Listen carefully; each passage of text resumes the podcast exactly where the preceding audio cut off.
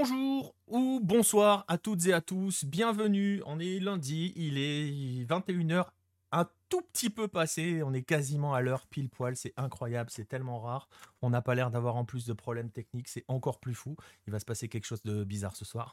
Euh, il est donc l'heure du 9-10, votre rendez-vous habituel avec la planète Lucarne opposée, bonsoir à ceux qui sont déjà dans le chat.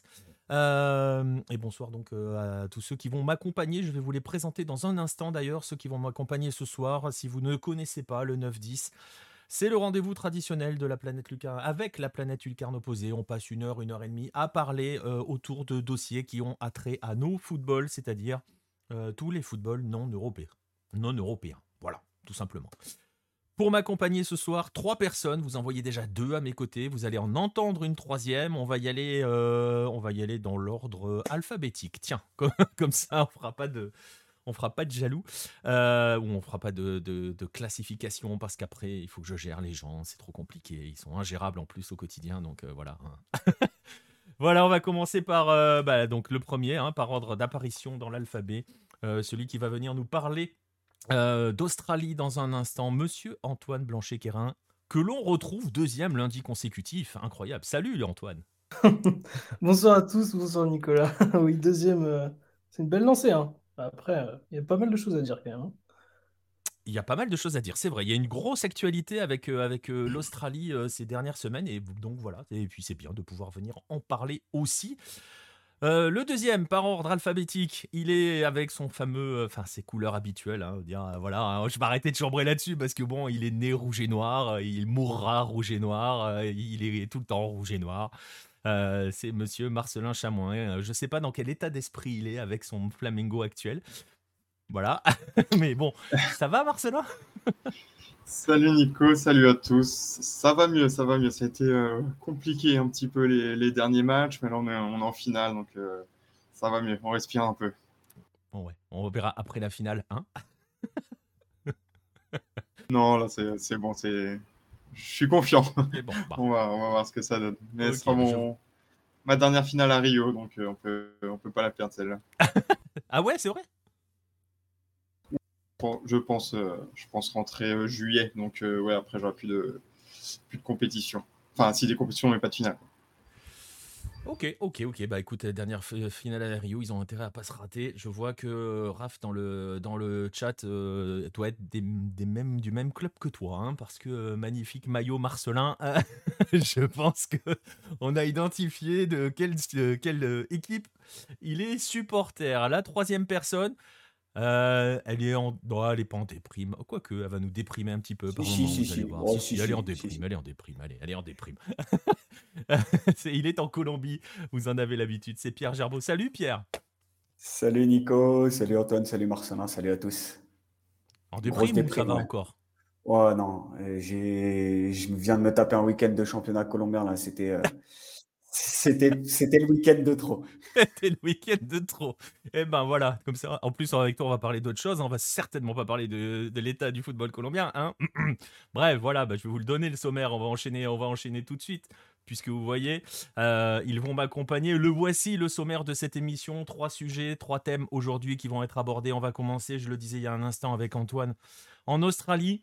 Il y a une grosse actualité en Australie. On était la semaine dernière en train de parler euh, de l'arrivée future d'une deuxième division et ben ils ont enchaîné euh, nos amis australiens euh, puisque puisque euh, ils ont décidé maintenant de une nouvelle vague d'expansion de sa A-League du championnat euh, de la première division du championnat majeur professionnel en Australie. On va donc parler de cette nouvelle expansion à venir. On va parler aussi des clubs qui sont amenés à rejoindre parce qu'on en connaît deux.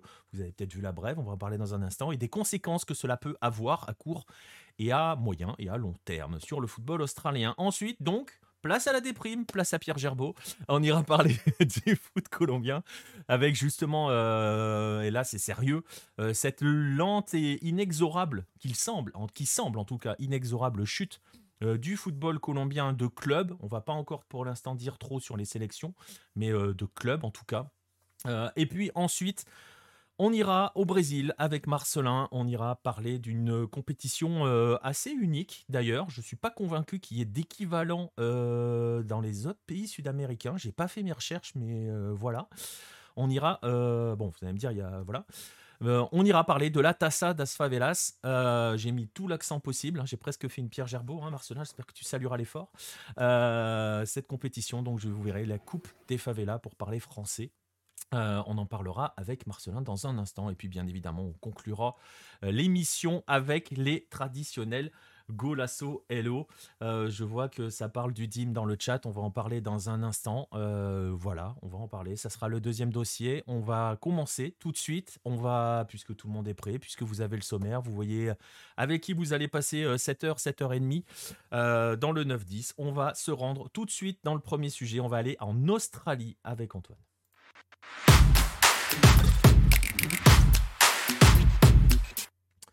On va aller en Australie donc avec euh, toi, Antoine, puisque je le disais, hein, grosse actualité. Puis on l'a dit, hein, de toute façon, en introduction tous les deux.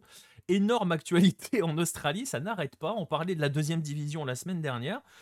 Eh bien, cette semaine, on a eu une autre information, c'est euh, l'arrivée de nouvelles franchises en A-League. Alors, on va faire comme la semaine dernière, on va y aller dans le même ordre dans la construction de, de ce passage, euh, de, de ce dossier, Antoine. On va juste rappeler les faits. Quelle a été cette annonce qui a été faite euh, cette semaine par la, par la A-League?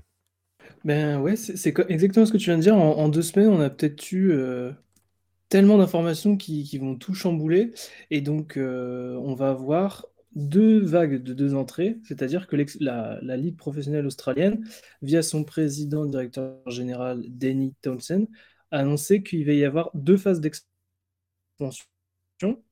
Une première avec deux nouveaux clubs, qui sera en 2024-2025, et une seconde déjà, qui sera en 2025-2026. L'idée, c'est de se dire que en juin, on a déjà l'officialisation de qui sera les deux futurs, euh, vraiment avec ben, l'officialisation des, logos et tout le reste. Et une seconde entrée, donc ben, voilà, l'année prochaine dans ce même échelonnage, donc on pense en juin 2024, dans l'idée qu'elles aient euh, un an pour se préparer avec une pré-saison. Euh, oui, pardon. J'étais en train de, regarder ce qui se passait dans le chat. Oui, voilà. Et, c'est ça. Donc, tu, tu, tu, tu l'as dit, donc il va y avoir une, une double phase d'expansion, on peut le dire ainsi. Euh, on va commencer justement par cette. Tu as, dit que ça allait être officialisé euh, d'ici euh, d'ici d'ici euh, quelques mois, d'ici juin, hein, c'est ça Pour les deux. Oui, c'est ça. Je, pense que ça va être l'officialisation des, couleurs, quoi. Ouais, le mm. couleur, logo, naming, tout, tout ce qui va avec. oui, oui, oui. Même si on va le voir dans un instant, je pense qu'il y en a au moins pour un des deux, on sait déjà quelle couleur ils vont avoir. Mais, mais, mais justement, on va parler, on va parler de, ces, de, ces deux franchises qui arrivent, les deux premières, parce que c'est pas officiel. Mais très franchement, on les connaît déjà. ce sera Canberra et ce sera Auckland. Oui, oui, bah ça a été. on, ne connaît pas le nom des clubs, mais on connaît leur situation géographique parce que ça a été annoncé officiellement par par euh, Danny Towson. Après, on ne connaît pas si ça va être un United Football Club ou un City Football Club. Quoi. Ouais, voilà, c'est ça. On n'a pas, le, fin, de nom euh, basique. Quoi. Ouais, c'est ça. On n'a pas le nom définitif du club, mais on sait que ça va un club de Canberra et un club d'Auckland. C'est intéressant parce qu'on en parlait la semaine dernière de Canberra. Euh, et justement, on va en parler là.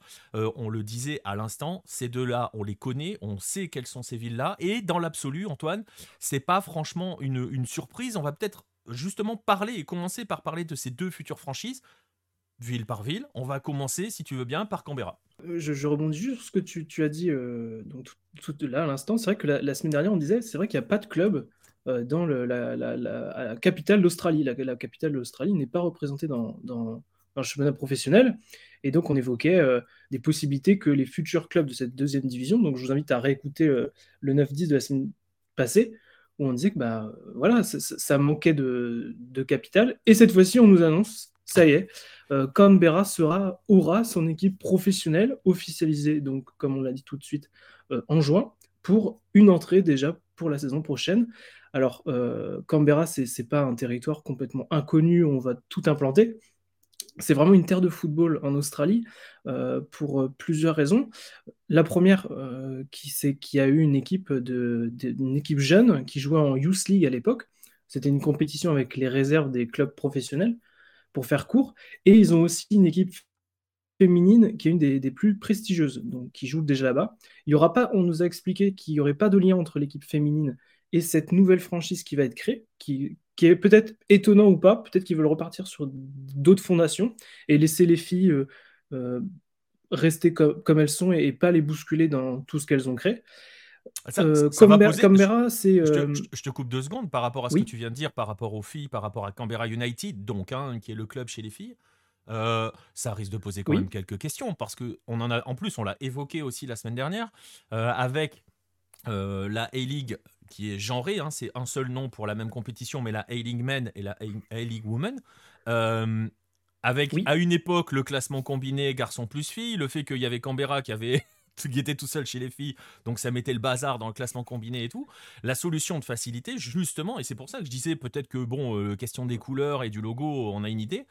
Euh, S'ils décident que ça soit pas United, ça va quand même les mettre quand même dans une position sacrément inconfortable parce que, et, si je me rappelle bien ce que tu as dit, normalement, dans la création d'une franchise en A-League, tu dois avoir l'équivalent féminin. Exactement, c'était ce qui avait été demandé en 2019 et en 2020 aux deux précédentes euh, franchises qui sont entrées dans la dernière expansion, qui sont le Western United à Melbourne et les MacArthur Bulls euh, à Sydney. On leur avait demandé d'avoir une, équipe féminine. Donc pour le Western United, c'est fait cette année. Pour les Bulls, ça attendra. Mais euh, officiellement, ils ont dit qu'ils allaient parler entre eux. Est-ce qu'il y aura des liens ou pas? Aucune idée, parce que euh, la personne qui est en charge donc, de la promotion de la franchise de Canberra était déjà là euh, en 2018 pour promouvoir Canberra. Et si on en voit les premières images qui sont apparues dans le Canberra Times, donc le journal officiel là-bas, euh, c'est pas du tout les mêmes couleurs, c'est pas une reprise des couleurs de l'équipe féminine ni de l'équipe des jeunes qui étaient là-bas. Ça va vraiment reprendre sur une base. Donc, comme tu dis tout, à l'instant, euh, bah, qu'est-ce qu'il en sera? Est-ce que le, programme va être changé? Euh, Est-ce qu'ils vont travailler ensemble? Est-ce qu'il y aura des liens? Pour l'instant, on ne sait pas. Mais pour revenir du coup sur Canberra, donc comme c'est la capitale de l'Australie, il y avait également, comment dire, il y avait un centre d'excellence à l'époque de la l'ancienne fédération avait un centre d'excellence qui, travaillait avec l'Institut du sport australien. Alors je ne sais pas si on a, on a un équivalent en France de ça. Euh, L'INSEP peut-être, j'aurais dit. Mais Ouais. euh, c'est l'idée qu'en fait, il y avait, Ouais. c'est à peu près ça. Ouais. Et là-bas, il y avait une équipe qui a été, euh, bah, qui a été dissoute, qui, est- qui- donc la, la FFA Center of Excellence. Et il y a des joueurs assez prestigieux qui sont sortis de là-bas. Euh, je dirais par exemple Marc Viduka, euh, Marc Milligan, ou euh, un petit peu moins quand même Ma- Mathius Piernovic. Mais voilà, Canberra, c'est c'est pas, euh, pas une petite, petite région, c'est un tout petit territoire, hein, parce que historiquement, je vous invite à, regarder que ce, territoire a été créé pour, pour on va dire, neutraliser la rivalité. Entre Sydney et Melbourne. Ouais, Mais il y a une vraie notion de, de football, il y a, il y a des stades, il y a souvent eu des, des- des matchs là, même l'équipe nationale. Ouais, ouais, parce que c'est ce qu'on disait hein, euh, la semaine dernière, le piège habituel. J'en profite pour saluer Netco. hein, euh, enfin, tu nous, je vous écoute en direct. Bienvenue à toi euh, dans le- en direct. Euh, on le rappelle, euh, Canberra est la capitale, a été choisie capitale parce qu'on n'arrivait pas à mettre Melbourne et Sydney d'accord. hein. Donc, c'est la ville du consensus, Canberra. Mais voilà, donc c'est juste voilà la parenthèse par ça. rapport à Canberra. Donc quand c'était quand même assez, ana- Voilà, assez c'est ça, c'est particulier Canberra, d'avoir donc c'est pas un pays où territoire, la capitale n'est pas représentée dans son championnat. Oui, parce que l'ancienne euh, gouvernance euh, cherchait vraiment du marché qui fonctionnait beaucoup. C'est pour ça qu'on a trois clubs à Sydney, trois clubs à Melbourne. Mais euh, avec du recul, à titre personnel, et je pense que c'est un avis qui est plutôt partagé même dans le milieu du football australien, pour le moment, c'est des en termes de marché, même si Western United a été champion, ça reste quand même des échecs commerciaux parce qu'ils n'ont toujours pas de stade, les fréquentations sont médiocres. Donc c'est pas c'est pas réussi. Par exemple, comme on pourrait l'attendre pour euh, une nouvelle franchise de MLS où on voit qu'il y a tout de suite euh, du monde. Là, ça a été raté parce que ben, il y a beaucoup de choses qui ont été ratées, comme le stade, les constructions qui ont pris du temps.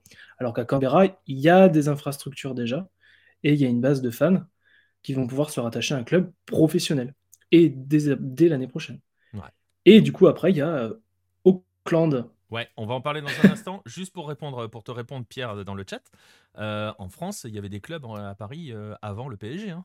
Donc, euh, donc euh, voilà. Ah oui, le RC Paris, les trucs comme ça. Ouais. Ah ouais, ouais. Et euh, voilà. Donc, tu avais des, joueurs, des, des, des, des clubs parisiens qui étaient là avant le PSG. Donc, euh, non, non, euh, voilà, pour le coup. Mais après, et, et puis on est dans une, un, un cas assez différent sur la A-League. Elle a été créée euh, beaucoup plus récemment. Euh, on a déjà parlé hein, de la longue tradition footballistique en Australie. Euh, Il y avait déjà eu des clubs, il y a déjà des clubs, il y a des clubs à Canberra. Et c'est vrai que euh, quand on a choisi au départ, quand ils ont choisi les franchises, de ne pas choisir Canberra. C'était juste une politique de marché, entre guillemets, mais footballistiquement parlant, c'était pas forcément une idée plus intelligente. Enfin, pas, je sais pas si on peut dire intelligente, mais pertinente, voilà, c'est le mot, que cela. Et justement. ouais, vas-y. Pardon, j'ai une... Ouais, une... question pour Antoine, parce que là, tu as parlé de Canberra, le fait qu'ils aient un club. Il y a un club en Tasmanie? On en parlera après. Ah, et eh ben écoute, euh, euh, oui, il y a des clubs. il n'y a pas de club professionnel. Ça, c'est, euh, il n'y a pas de club professionnel, mais ils ont candidaté pour entrer dans la deuxième division qui arrivera donc l'année prochaine. Et c'est surtout Hobart, la ville de Hobart ou Hobart, je, m'excuse pour la prononciation si elle est mauvaise, qui est candidate. Alors c'est la capitale de cet État, mais ils ont un club qui joue, en, on va dire, dans le deuxième échelon national en Australie et qui fait partie, donc, euh, comme disait, on en a, on je sais pas si on les a vraiment évoqués la semaine dernière, je pense pas. Mais on va évoquer euh, tout à l'heure euh, la Tasmanie, vous verrez dans, la suite, dans la suite de, de ce déroulé. petite question tirée du chapeau pour Antoine est-ce que cette expansion peut permettre à la A-League de gagner en attractivité, mais également en compétitivité? Bah écoute, Antoine, je te pose la question. Elle est compliquée, hein?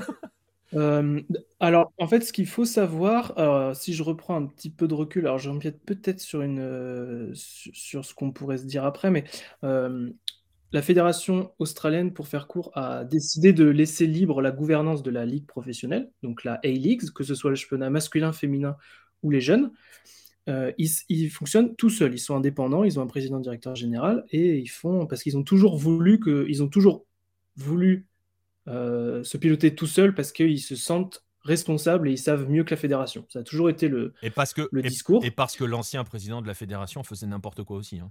Oui, voilà, mais après, bon, je rentre pas trop dans les détails parce qu'après, on, va, on, va, on, va, se perdre. Mais oui, tu as, tu as raison de le préciser. Et c'était un gars qui venait du rugby, voilà. donc une culture complètement différente.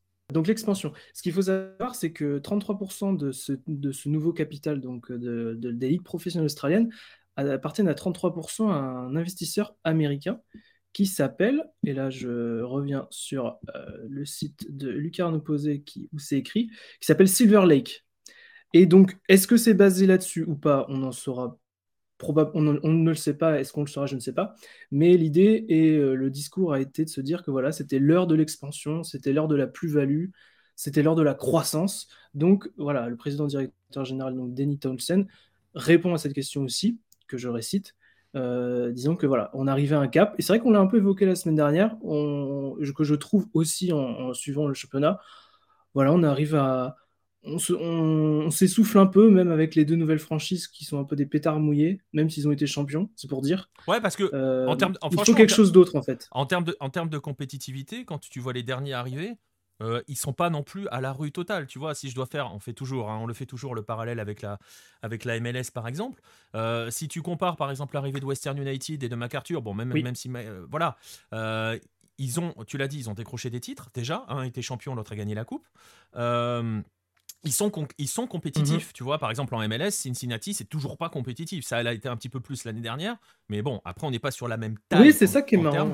Mais en termes de compétitivité, c'est difficile hein, de se projeter, de se dire, est-ce que en ajoutant des clubs, on va avoir une ligue encore plus compétitive qu'avant? Compétitif par rapport à quoi? On ne sait pas trop, parce qu'au final, l'Australie, dans le paysage asiatique, euh, euh, c'est très compliqué, mais ça, c'est un autre débat. On pourrait, pas, on pourrait même en faire une, émission parce que c'est intéressant, mais c'est un autre débat. Euh, le championnat, en tout cas, lui, à, ajouter des franchises ne perd pas en compétitivité. La preuve, Western United a été champion. Euh, même euh, si on remonte encore avant, quand le Western Sydney Wanderers arrive, ils ont des titres dès le départ. Enfin, ils sont, ils, sont même champions d'Asie, eux, assez rapidement. Donc les franchises qui arrivent sont tout de suite compétitives. Deux ans après, oui.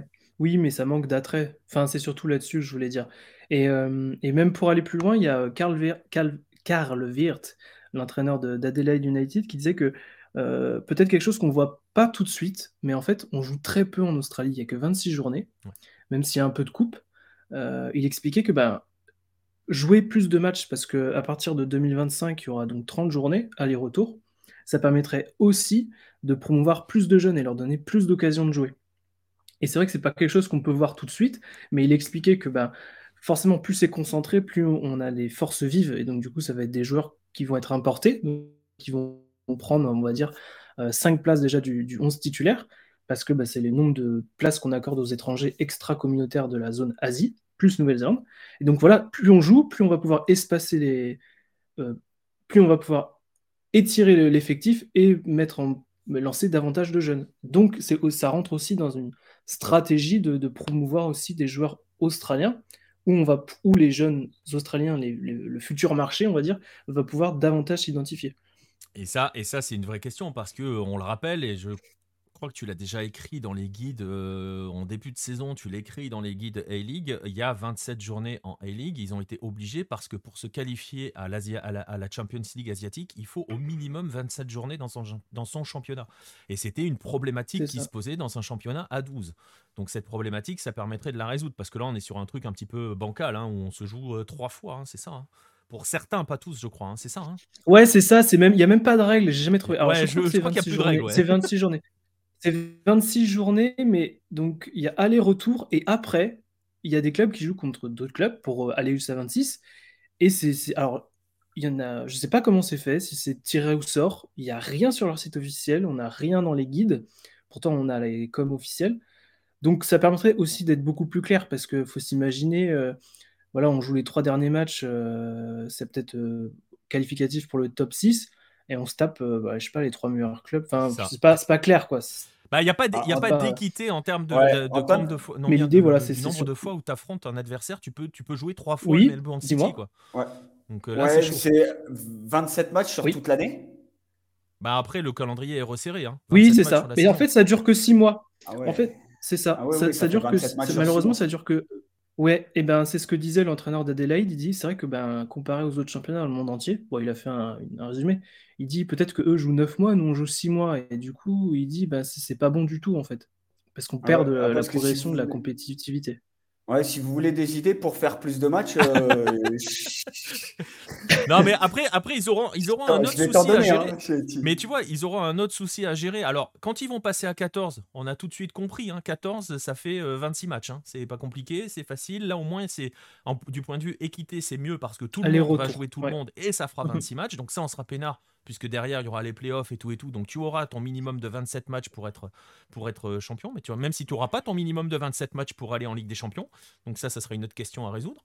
Euh, mais, mais, euh, mais il va falloir aussi après se poser la question du calendrier parce que plus tu ajoutes de franchises, plus tu ajoutes de matchs. Est-ce que tu peux jouer 30 journées quand on sera à 16 sur 6 mois par rapport à avant? Enfin, tu vois, ça peut, ça rajoute 4 journées quand même. C'est pas négligeable. Ah, mais c'est un problème. Parce qu'on rappelle, hein, on, va le rappeler, 15 ans là, cette question. On, va le rappeler, elle est importante et on va le rappeler. Euh, si, le si le calendrier est sur 6 mois, c'est parce qu'on on joue essentiellement quand le rugby et le footy ne jouent pas. Hein. C'est ça. Bah déjà pour euh, avoir les stades. Ça. Oui, déjà. Malheureusement, et oui, oui, c'est ça. Pour les stades et pour la télé.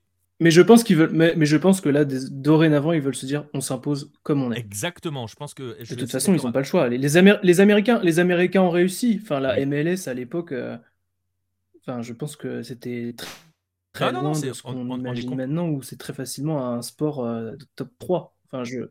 On est, ah, on est complètement, on est complètement d'accord. Euh, le championnat se joue pendant le tournoi destination. Euh, bah, les, par rapport au tournoi destination, le nôtre? Bah oui, oui, ils s'en fichent, eux. Ah, ou à moins que tu veux, parler, tu veux parler du. C'est comment ça s'appelle en... ouais, J'y connais ah rien. alors, là, là c'est la question. je, ah, je connais rien pas du tout le rugby. J'étais en train de me dire qu'est-ce que c'est. Vous voulez ah savoir en toute franchise oh, Je suis vraiment désolé. mais C'est quoi C'est les. Ça s'appelle Rugby Championship. C'est pas le Super 12 ou un truc comme ça? Ah, ça, c'est leur championnat de, de club. Euh, ah, je sais plus. Euh, ça joue avec les mains et les ballons sous ovale. Ouais, hein. j'y comprends rien. Voilà. ils ont le Rugby Championship avec la Nouvelle-Zélande, l'Afrique du Sud. Chabal, il joue plus.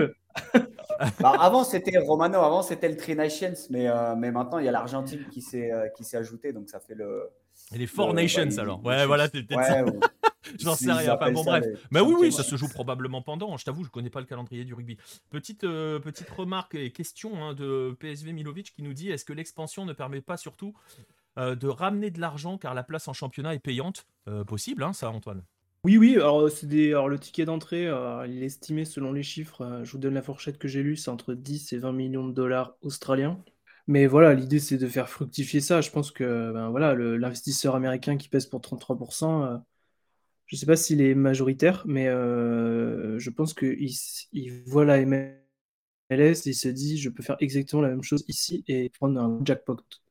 Bah, en tout cas, c'est peut-être sur ça qu'ils mise. Hein. Et, justement, justement, on va, on va, on va c'est pas cher. Le ticket d'entrée est vraiment pas cher. C'est pas si, ouais, c'est pas si cher le ticket d'entrée.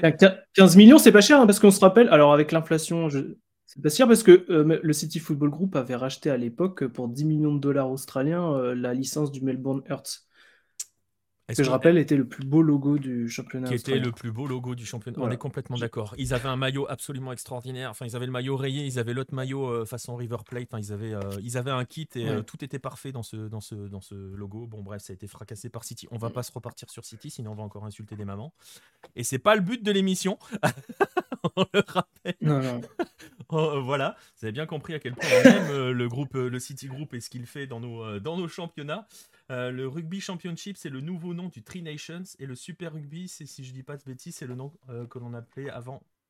C'est le nom de ce que l'on appelait avant le Super 12. Eh ben, donc Super 12, c'est les clubs et Rugby Championship, c'est euh, les sélections. Alors, eh bien, merci beaucoup. Merci, beaucoup pour la précision. Exactement.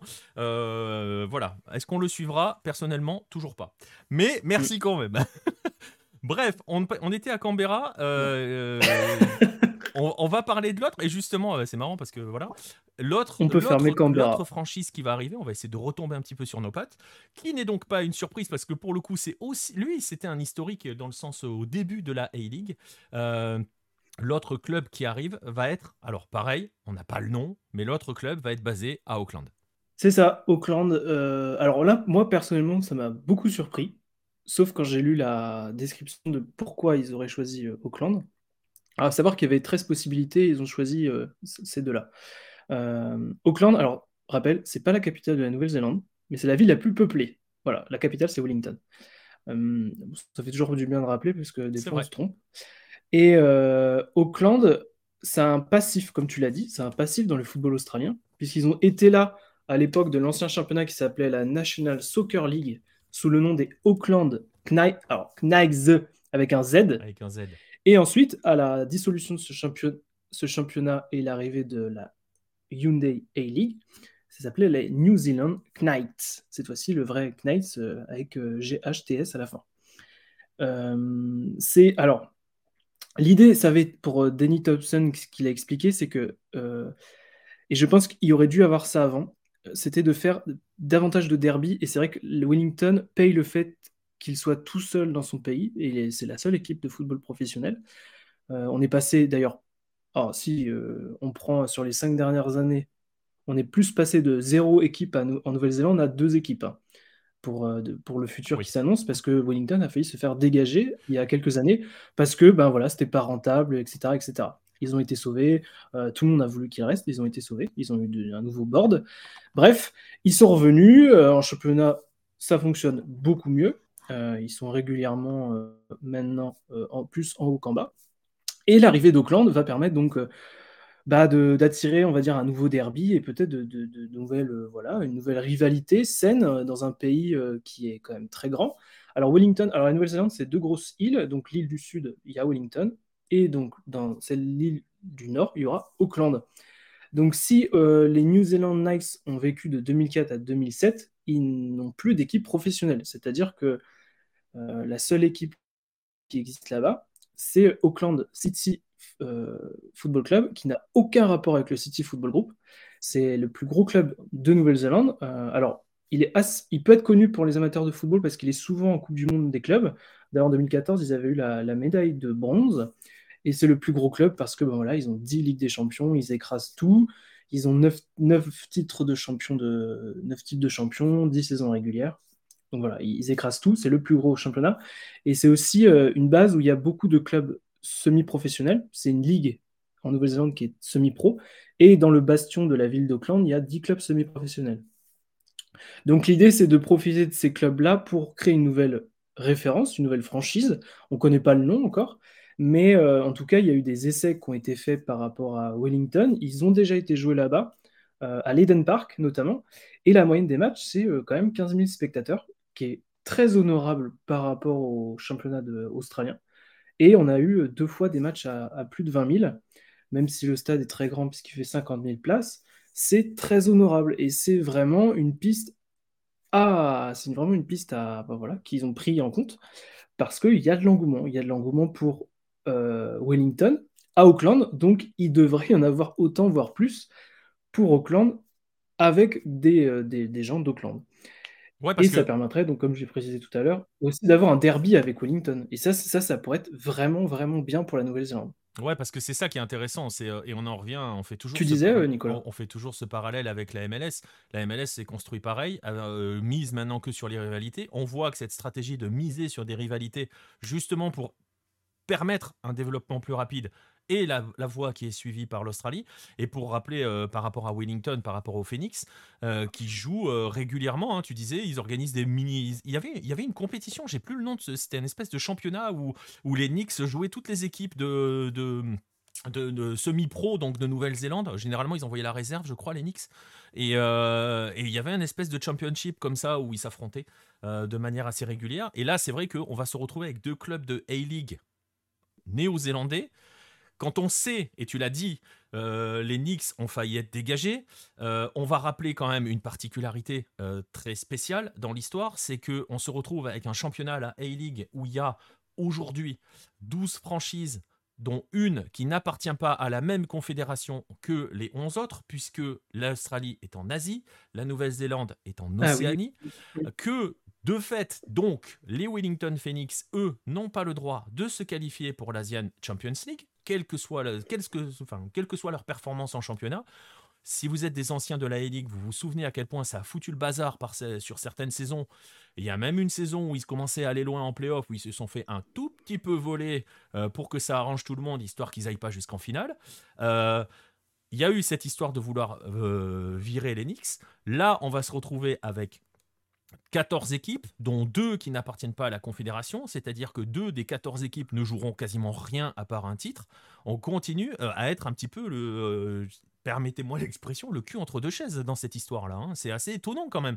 On dit que c'est pas une surprise Auckland euh, de les voir en E-League, c'est quand même, c'est quand même particulier quoi comme histoire. Oui, après, comme tu disais tout à l'heure, on va peut-être pouvoir avoir, on pourrait en parler tout, tout pendant une émission entière, mais c'est vrai que le, côté Ligue des Champions, comme on peut voir peut-être avec une équipe française en Ligue des Champions, il y a toute une attente. Mais en Australie, c'est vrai que le, en Australie et en Nouvelle-Zélande, le côté Ligue des Champions, euh, oh, c'est ça passe au-dessus de la casquette, quoi. Franchement, euh, est-ce que pour eux, c'est est-ce que pour eux c'est vraiment une tare de pas la jouer? Franchement, je me demande parce que pour moi, ça leur coûte plus cher que ça leur rapporte, même s'il y a des dotations. À savoir qu'il faut cacher tous les sponsors, même sur les Euh, c'est un, un, sacré bazar. Bon, on, la période Covid qui était oh, une horreur absolue, mais euh, sinon, euh, ben oui, comme tu dis, après l'idée c'est, je pense qu'ils réfléchissent, je pense qu'ils réfléchissent même pas en termes de Ligue des Champions. Clairement, c'est c'est autre chose. Il y a même pas, personne ne parle de Ligue des Champions. Ils n'ont pas dit on veut plus de compétitivité pour être plus performant en Ligue des Champions. Mais la Ligue des Champions, personne n'en parle en Australie. Ouais, non, mais c'est vrai, c'est vrai. Bah, tu vois Non, non, c'est vrai, vrai là-dessus. Et, et, ça veut dire aussi qu'ils ont complètement enterré cette histoire-là. C'est bien aussi. Mais ça pose quand même une question par rapport à Auckland. Tu as évoqué Auckland City. Euh, on va mettre donc, pour le coup, un vrai club pro à Auckland. Il va rester quoi d'Auckland City? Euh, Le club néo-zélandais euh, phare, tu l'as dit. Euh, on les voit régulièrement à la Coupe du Monde des clubs. Hein. ils sont tout le temps, tout le temps là parce que ils, ils sont tranquilles en Océanie. ça risque. Enfin voilà, il va y avoir des conséquences quand même sur, sur le football à Auckland dans cette histoire. Eh ben c'est oui. on n'a on pas d'infos. plus... Alors, on sait que c'est Auckland. Alors, est-ce que Auckland City FC, qui est un club qui existe, est-ce que Auckland United FC, qui est un club qui existe, seront euh, parachutés? On ne sait pas. Est-ce qu'il y aura une nouvelle franchise qui sera créée avec un nom propre? Peut-être. On n'a aucune information. Alors que Canberra, on avait des petits signes selon les journaux euh, de l'État qui nous ont montré qu'on peut avoir des trucs complètement différents. Euh, là, il n'y a pas d'informations.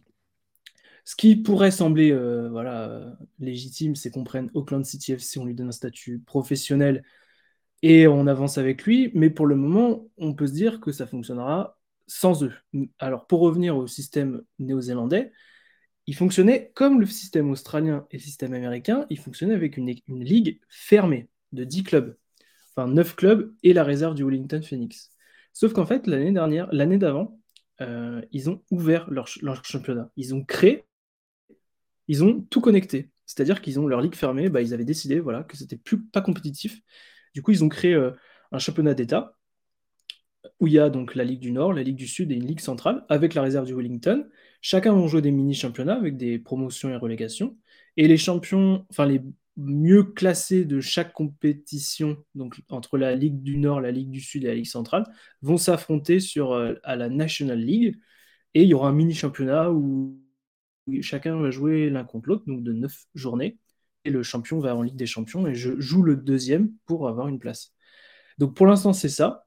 Sauf que ben, le système, c'est que le club professionnel de Wellington a une place réservée dans le championnat euh, numéro 1. Est-ce que le futur club d'Auckland aura aussi sa réserve automatiquement qualifiée? C'est plutôt là où ça va être un peu compliqué parce que ben il y a quand même certains passes droits qu'a Wellington avec sa réserve, comme ils sont un club pro. Est-ce que ce futur club l'aura aussi? Mais du coup, ça va tout chambouler euh, le championnat qui est tout juste créé, qui est tout juste tout neuf, qui est pris en compte. Euh, et voilà, est-ce qu'on peut arriver avec. Euh, donc, enfin, c'est pas possible, mais je sais que Wellington, la réserve de Wellington ne, peut pas jouer en Ligue des Champions. Donc. Non, mais c'est vrai que la question. voir. La, la, question, elle va se poser. Peut-être pas trop pour le côté A-League, donc on l'a vu, hein, parce qu'on l'a dit, hein, sur l'ACL, ils s'en fichent, c'est vrai. Il y a des circonstances, on pourra en parler. Hein, euh, Letco nous dit euh, ça se voit que la CL n'est pas une priorité pour eux. Ouais, mais il y a des raisons pour cela. Euh, après, il y a eu des parcours. Hein. Je parlais du Western United, du Western Sydney Wanderers. Voilà, Western. Western Sydney Wanderers qui l'ont gagné, hein, qui sont le dernier Australien à l'avoir gagné. Euh, mais bon, bref, mais du côté de la Nouvelle-Zélande, ça va avoir un impact. C'est, ça sera peut-être l'objet d'un, autre point un, de ces jours, euh, justement sur le football euh, néo-zélandais. On en parlera à ce moment-là.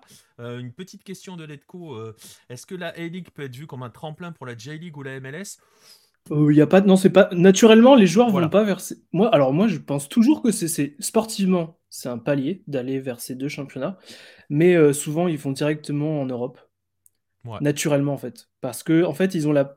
le gros avantage des Australiens, c'est qu'ils sont multi-passeports. C'est-à-dire que, ben, comme c'est une. Bah, historiquement, on va pas revenir sur l'histoire des, de l'Australie, mais il y en a beaucoup qui ont un papa ou une maman ou grand-père, ils ont du sang européen, et du coup, ça évite de prendre une place d'extra-communautaire dans les euh, clubs européens. Et euh, donc, du coup, ils font directement le saut. Ils vont pas. Euh, c'est pas un intermédiaire. Ils font pas Australie, Japon, Corée, Europe. Ils font souvent du direct, mais dans des clubs un petit peu moins prestigieux par contre. Mais oui, c'est un peu ça, euh, c'est un peu ça, Pierre. Comme les Argentins, les Uruguayens, souvent des doubles nationalités en Australie. On l'a déjà évoqué hein, avec le football ethnique et euh, l'héritage de ce football ethnique.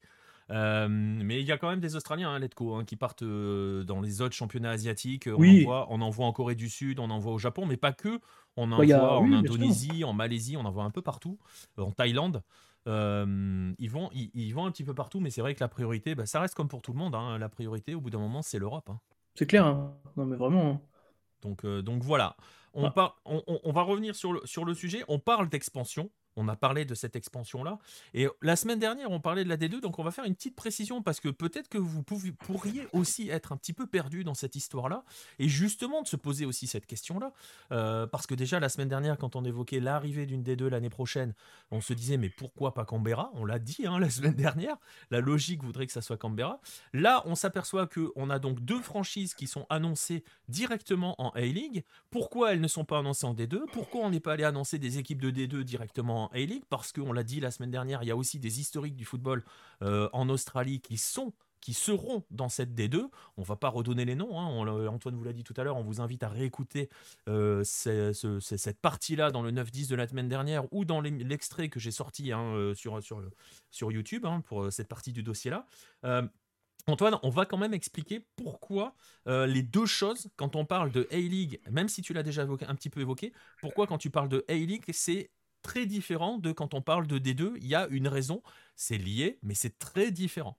C'est ça. Alors, on a un petit peu euh, dévoilé la chose au tout début de, l'audio, mais euh, pour reprendre le contexte, avant la fédération avait en propriété euh, la, ligue, et la ligue a décidé de devenir indépendante, car James Johnson, qui est le nouveau président de la fédération, était aussi de cet avis-là que les ligues, donc masculin la ligue masculine, féminine et les jeunes soient indépendants. Donc la fédération n'a plus rien à voir avec eux, sauf des cas exceptionnels où, euh, par exemple, au derby de Melbourne, il y a eu des débordements et des, invasions sur la pelouse avec euh, un joueur qui a été gravement blessé. Là, la fédération intervient. Mais tout ce qui est de la propriété financière, euh, l'expansion, par exemple, il se gère tout seul. Et c'est vrai que les deux informations, une semaine et l'autre après, ça peut, on peut se poser des questions. Se dire, est-ce qu'ils vont pas se marcher dessus? En fait, le cahier des charges est un peu différent. Et est-ce qu'il n'y en a pas un qui répond à l'autre? Bah, c'est ça, on peut se dire, ils se marchent un peu dessus, parce que les cahiers des charges euh, sont, un peu sont un peu différents, car quand la fédération va chercher euh, des clubs historiques, va chercher de, du lien dans le dans voilà dans, dans l'implantation des futurs clubs, il va s'appuyer sur quelque chose qui existe déjà. Je vais prendre comme exemple euh, Adelaide City euh, FC, qui est dans la région d'Australie méridionale. On va prendre Canberra Croatia, qui est un club qui existe, par exemple. Il va s'appuyer là-dessus. À l'inverse, le cahier des charges de la Ligue, qui est piloté par Danny Towson, eux vont partir sur des nouvelles franchises, construire un club, clairement, puisque euh, Danny Towson a dit que euh, à partir du moment où les, les euh, en juin, on va donner les noms, la Ligue va accompagner ces nouvelles franchises, allier des, des contrats, donc bah, avoir un stade, avoir des sponsors, les aider. Donc en gros, c'est pour faire des, des, gros traits, mais ça va être ça. Et les deux, ben, ils cherchent tout de même la même chose, c'est-à-dire davantage de compétitivité dans le football national. Et les deux veulent rechercher également davantage de rivalité, de derby. Ça, c'est ce qui est en commun. Mais voilà, il y en a un qui veut créer des clubs et l'autre qui veut s'appuyer sur du déjà existant pour promouvoir. Et là où il y a quand même des gens qui leur ont posé la question, mais si ça s'ouvre, est-ce qu'il n'y aura pas un mélange? Bah, Parce que oui, comme on l'a dit la semaine dernière, l'idée c'est que la deuxième division qui sera indépendante, qui aura ni ouverture, ni promotion, ni relégation, c'est de l'ouvrir avec la première division, la division de A-League.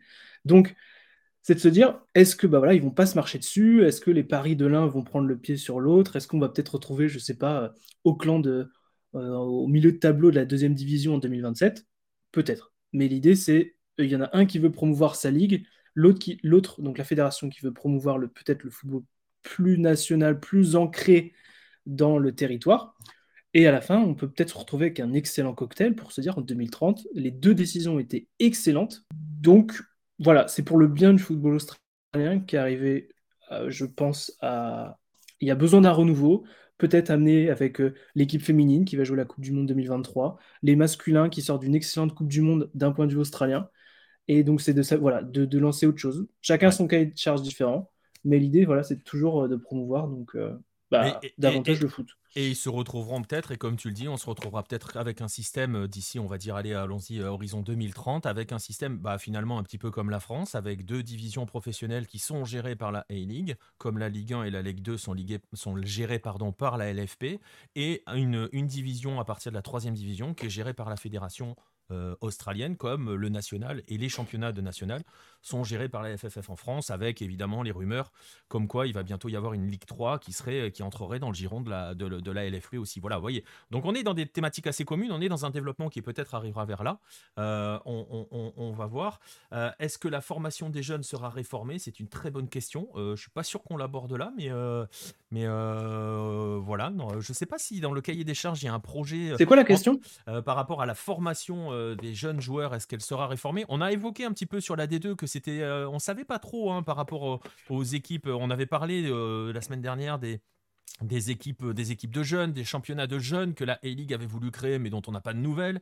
Donc pour l'instant, c'est toujours pas très clair hein, sur, les, sur la, la, pyramide chez les jeunes. C'est toujours pas très clair et c'est toujours pas annoncé en tout cas avec, avec ces, ces, deux nouvelles. C'est pas clair du tout même. Hein. Enfin, il y, a... y, a... rien pour les jeunes, c'est vraiment euh, personne ne sait rien. C'est vraiment un sujet. Euh, personne n'en parle. Hein. Vraiment, euh, l'idée, c'est l'idée. Alors, moi, je, avec, avec cette information-là, je pense que peut-être ils se disent que en augmentant les franchises avec plus d'eux, donc à partir de la 2024-2025, et après, c'est peut-être plus de matchs chez les pros, mais davantage de places pour les jeunes.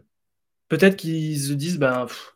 Est-ce que ça vaut vraiment le coup qu'on crée une division propre aux jeunes, comme c'était fait avant avec la Youth League Et pourquoi pas laisser les réserves des clubs jouer avec les, dans le deuxième échelon et faire leur marque, comme ce qui se fait aujourd'hui. Et ça fonctionne plutôt bien. Par exemple, je prends le cas de Nestori Rankunda qui, a 17 ans, qui joue à, Adelaide United. Il a fait ses marques en, National Premier League, qui est euh, les divisions euh, fédérales, on va dire. Et ensuite, il a, intégré l'équipe première, et puis maintenant, il va, il va aller avec la sélection. C'est pour vous dire. Donc, euh, il s'appuie là-dessus. Et il voit que c'est pas un cas sur mille, il y en a plusieurs. Il y a plein, plein de jeunes qui arrivent à faire le passage entre l'académie et l'équipe pro. Et il y a des, exemples par dizaines. Il y a Triantis à Central Coast Mariners. Euh, on va parler de Cuol. Euh, les frères Cuol, ils sont quatre. ils sont tous extraordinaires, plus l'un que l'autre, assez fou. Et euh, ils, font tous ce, voilà, ce passage-là. On joue avec l'académie dans les championnats fédéraux. Ensuite, on monte avec l'équipe première. Est-ce que la fédération se dit, est-ce qu'il y a vraiment besoin de créer un championnat comme avant? Ça, fera, ça, fera partie des questions qu'il faudra poser. Hein, on verra sur les jeunes. Mais pour l'instant, euh, voilà, pour, répondre, pour te répondre, Red le Rouge, il n'y a pas vraiment d'infos qui sont données. On verra, on surveillera. Euh, dernière question pour clore ce, sujet. On a parlé donc deux franchises en 2024. Euh, il y en aura d'autres après, deux autres après, à l'horizon 2026, hein, je crois, c'est ça.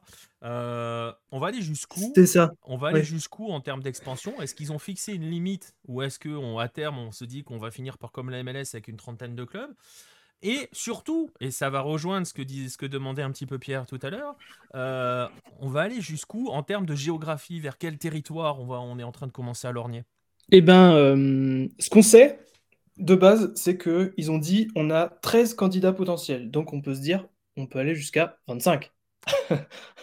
clairement, ben, clairement euh, Ils, peuvent, se dire ça. Donc il y a 25 clubs qui, qui peuvent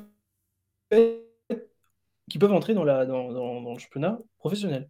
Donc là, ils en ont décidé qu'il y, en avait deux, Canberra et Auckland, comme on l'a dit tout à l'heure, et il y en aura encore deux, mais là, c'est vase clos, il n'y a pas d'infos, mais on sait que ce sera parmi les 13. Alors, si on reprend un peu ce qu'avait dit Danny Towson dans les choix qu'on a amené à ces sélections-là, c'est de se dire, ben voilà, euh, il faut qu'il y ait du derby, il faut qu'il y ait de la rivalité, euh, il faut qu'il y ait, voilà, il faut qu'il quelque chose. Et euh, on prend un peu euh, la carte de l'Australie et on se dit si on cherche un peu de rivalité, donc Wellington a désormais un rival. Euh, Canberra, bon bah voilà, c'est la représentation de l'État qui n'avait pas d'équipe professionnelle. On peut se dire, euh, ben, comme tout à l'heure, bah, pourquoi pas en Tasmanie créer un club? Si on reste toujours dans l'optique de créer un club, pas récupérer un club, hein, de créer un club en Tasmanie, on voit avec grâce à Hobart, qui est le club numéro un là-bas, qu'il y a un marché, qu'il y a du monde pour aller voir. D'ailleurs, Western United va jouer quelques matchs là-bas. Euh, on peut aussi chercher du côté de Perth, qui est tout seul à l'est là-bas, au Western Australia, donc en Australie, euh, en Australie occidentale, je crois, si je dis pas de bêtises, c'est la traduction euh, française. Il est tout seul très loin, donc ça pourrait, un peu comme Wellington, trouver bah, voilà, une, rivalité. À Brisbane, dans le Queensland, il n'y a qu'un club. Donc Brisbane, on pourrait trouver un deuxième club à Brisbane ou monter peut-être un petit peu plus haut à Cairns. Alors là, on remonte vraiment plus haut dans la, géographie, ou peut-être aller aussi à Adélaïde, qui est tout seul dans son état, et trouver, euh, bah voilà, trouver euh, autre chose. Et après, chercher nouveau, bah, aller chercher de nouveau des territoires. Ce qui reste aujourd'hui, c'est bah, la Tasmanie, qui est toute seule. Et euh, géographiquement parlant, si on se pose la question des territoires du Nord, alors c'est vraiment un territoire qui est tout là-haut au nord, qui est esselé, qui d'ailleurs est presque indépendant dans, son football. Mais non, m'étonnerait qu'ils créent une ligue là-bas, un club, parce que y a, enfin, ce serait vraiment très courageux quoi, d'aller chercher une équipe au territoire du Nord. Quoi. Mais bon, on peut, s'amuser à chercher, à se dire, bah voilà, peut-être Perth, peut-être Brisbane, peut-être Adélaïde. Si on me demande mon avis, enfin, je sais pas si quelqu'un me demande mon avis, mais euh, moi j'aimerais bien Adélaïde et à Perth, ce serait sympa. bah, après, je t'avoue que très honnêtement, je te rejoins sur Perth, qui est vraiment tout seul dans son coin. Euh, ils, ouais, bah oui. Voilà, ils sont vraiment. Alors, eux, pour le coup, je vous invite vraiment à regarder une carte de la A-League et vous verrez tout de suite, hein, euh, Perth, ils sont tout seuls dans leur coin, à l'opposé de tout le monde. Tout le monde est assez concentré. Puis, t'as Perth tout seul. C'est un petit peu comme si t'avais euh, 10 clubs du côté de New York en MLS et eux qui sont à Los Angeles, quoi. Concrètement, c'est ça. Et, c'est ça, parce que c'est 3000 km, je crois. Il y a 3000 km entre Perth et Wellington. Et eux, pour le coup, ça serait hein. peut-être pas. Euh, voilà. Après, Adélaïde, tu vois, ça serait un petit peu plus embêtant parce qu'avec euh, les Adélaïdes, entre guillemets, je les mets au pluriel parce qu'il y en a plusieurs qui sont dans les divisions inférieures et qui vont se battre aussi pour la D2. Euh, c'est compliqué d'aller sur des territoires où il y a déjà de nombreux clubs et c'est peut-être un souci. Donc voilà. Après, après, ça va être. bah, de toute façon, ça va être une question. On verra d'ailleurs si ils commenceront à évoquer des pistes. Pour l'instant, il n'y a pas de piste d'évoquer. La seule chose qu'on sait, et c'est comme ça qu'on va clore ce dossier, c'est que les deux prochaines, c'est à Canberra et à Auckland. On attend juin, comme vous le disait Antoine, pour savoir, euh, bah, pour savoir comment elles vont s'appeler, quelle couleur elles auront, euh, quel logo elles auront, euh, si Red Bull va arriver en Australie. Tiens, ça serait rigolo ça. il n'est pas en même temps, hein, partout il y a City et Red Bull. Donc voilà. Cassez-vous. Bah, Antoine Le Marié, non, c'était pas, c'était à ce qu'il avait joué Antoine Le Marié, Let's je sais plus du tout. Euh, c'est une très bonne question d'ailleurs. J'ai pas, pas, entendu, ça a coupé. Euh, tu, tu peux redire Tu peux redire? Euh, J'ai pas, j'ai pas, bah, entendu. dans le chat nous dit qu'Antoine Lemerrier avait joué en, en à Perth. Euh, il, était en, en D2. Hein, les, Antoine. Tu vois pas qui c'est hein? Antoine Le.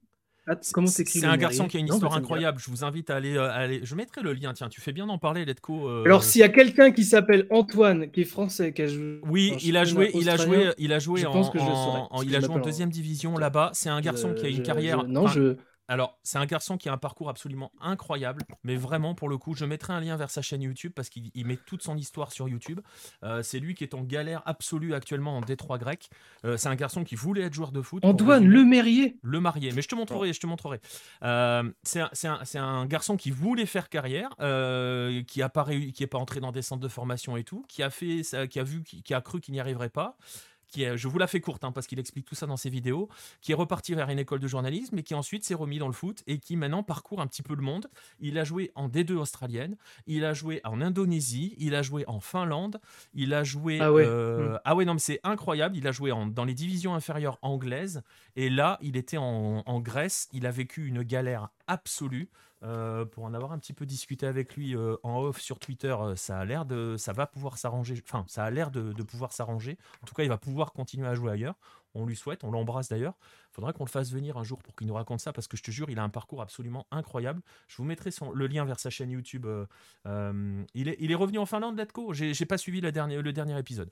Mais c'est incroyable. Ce garçon a une histoire incroyable et il m'a fait découvrir des parcours de français pour le coup qui sont. Eh ben, merci en tout cas pour le pour l'info. Ouais, ouais, mais je mettrai le lien dans la description euh, parce qu'il est vraiment, il est vraiment, son parcours est incroyable.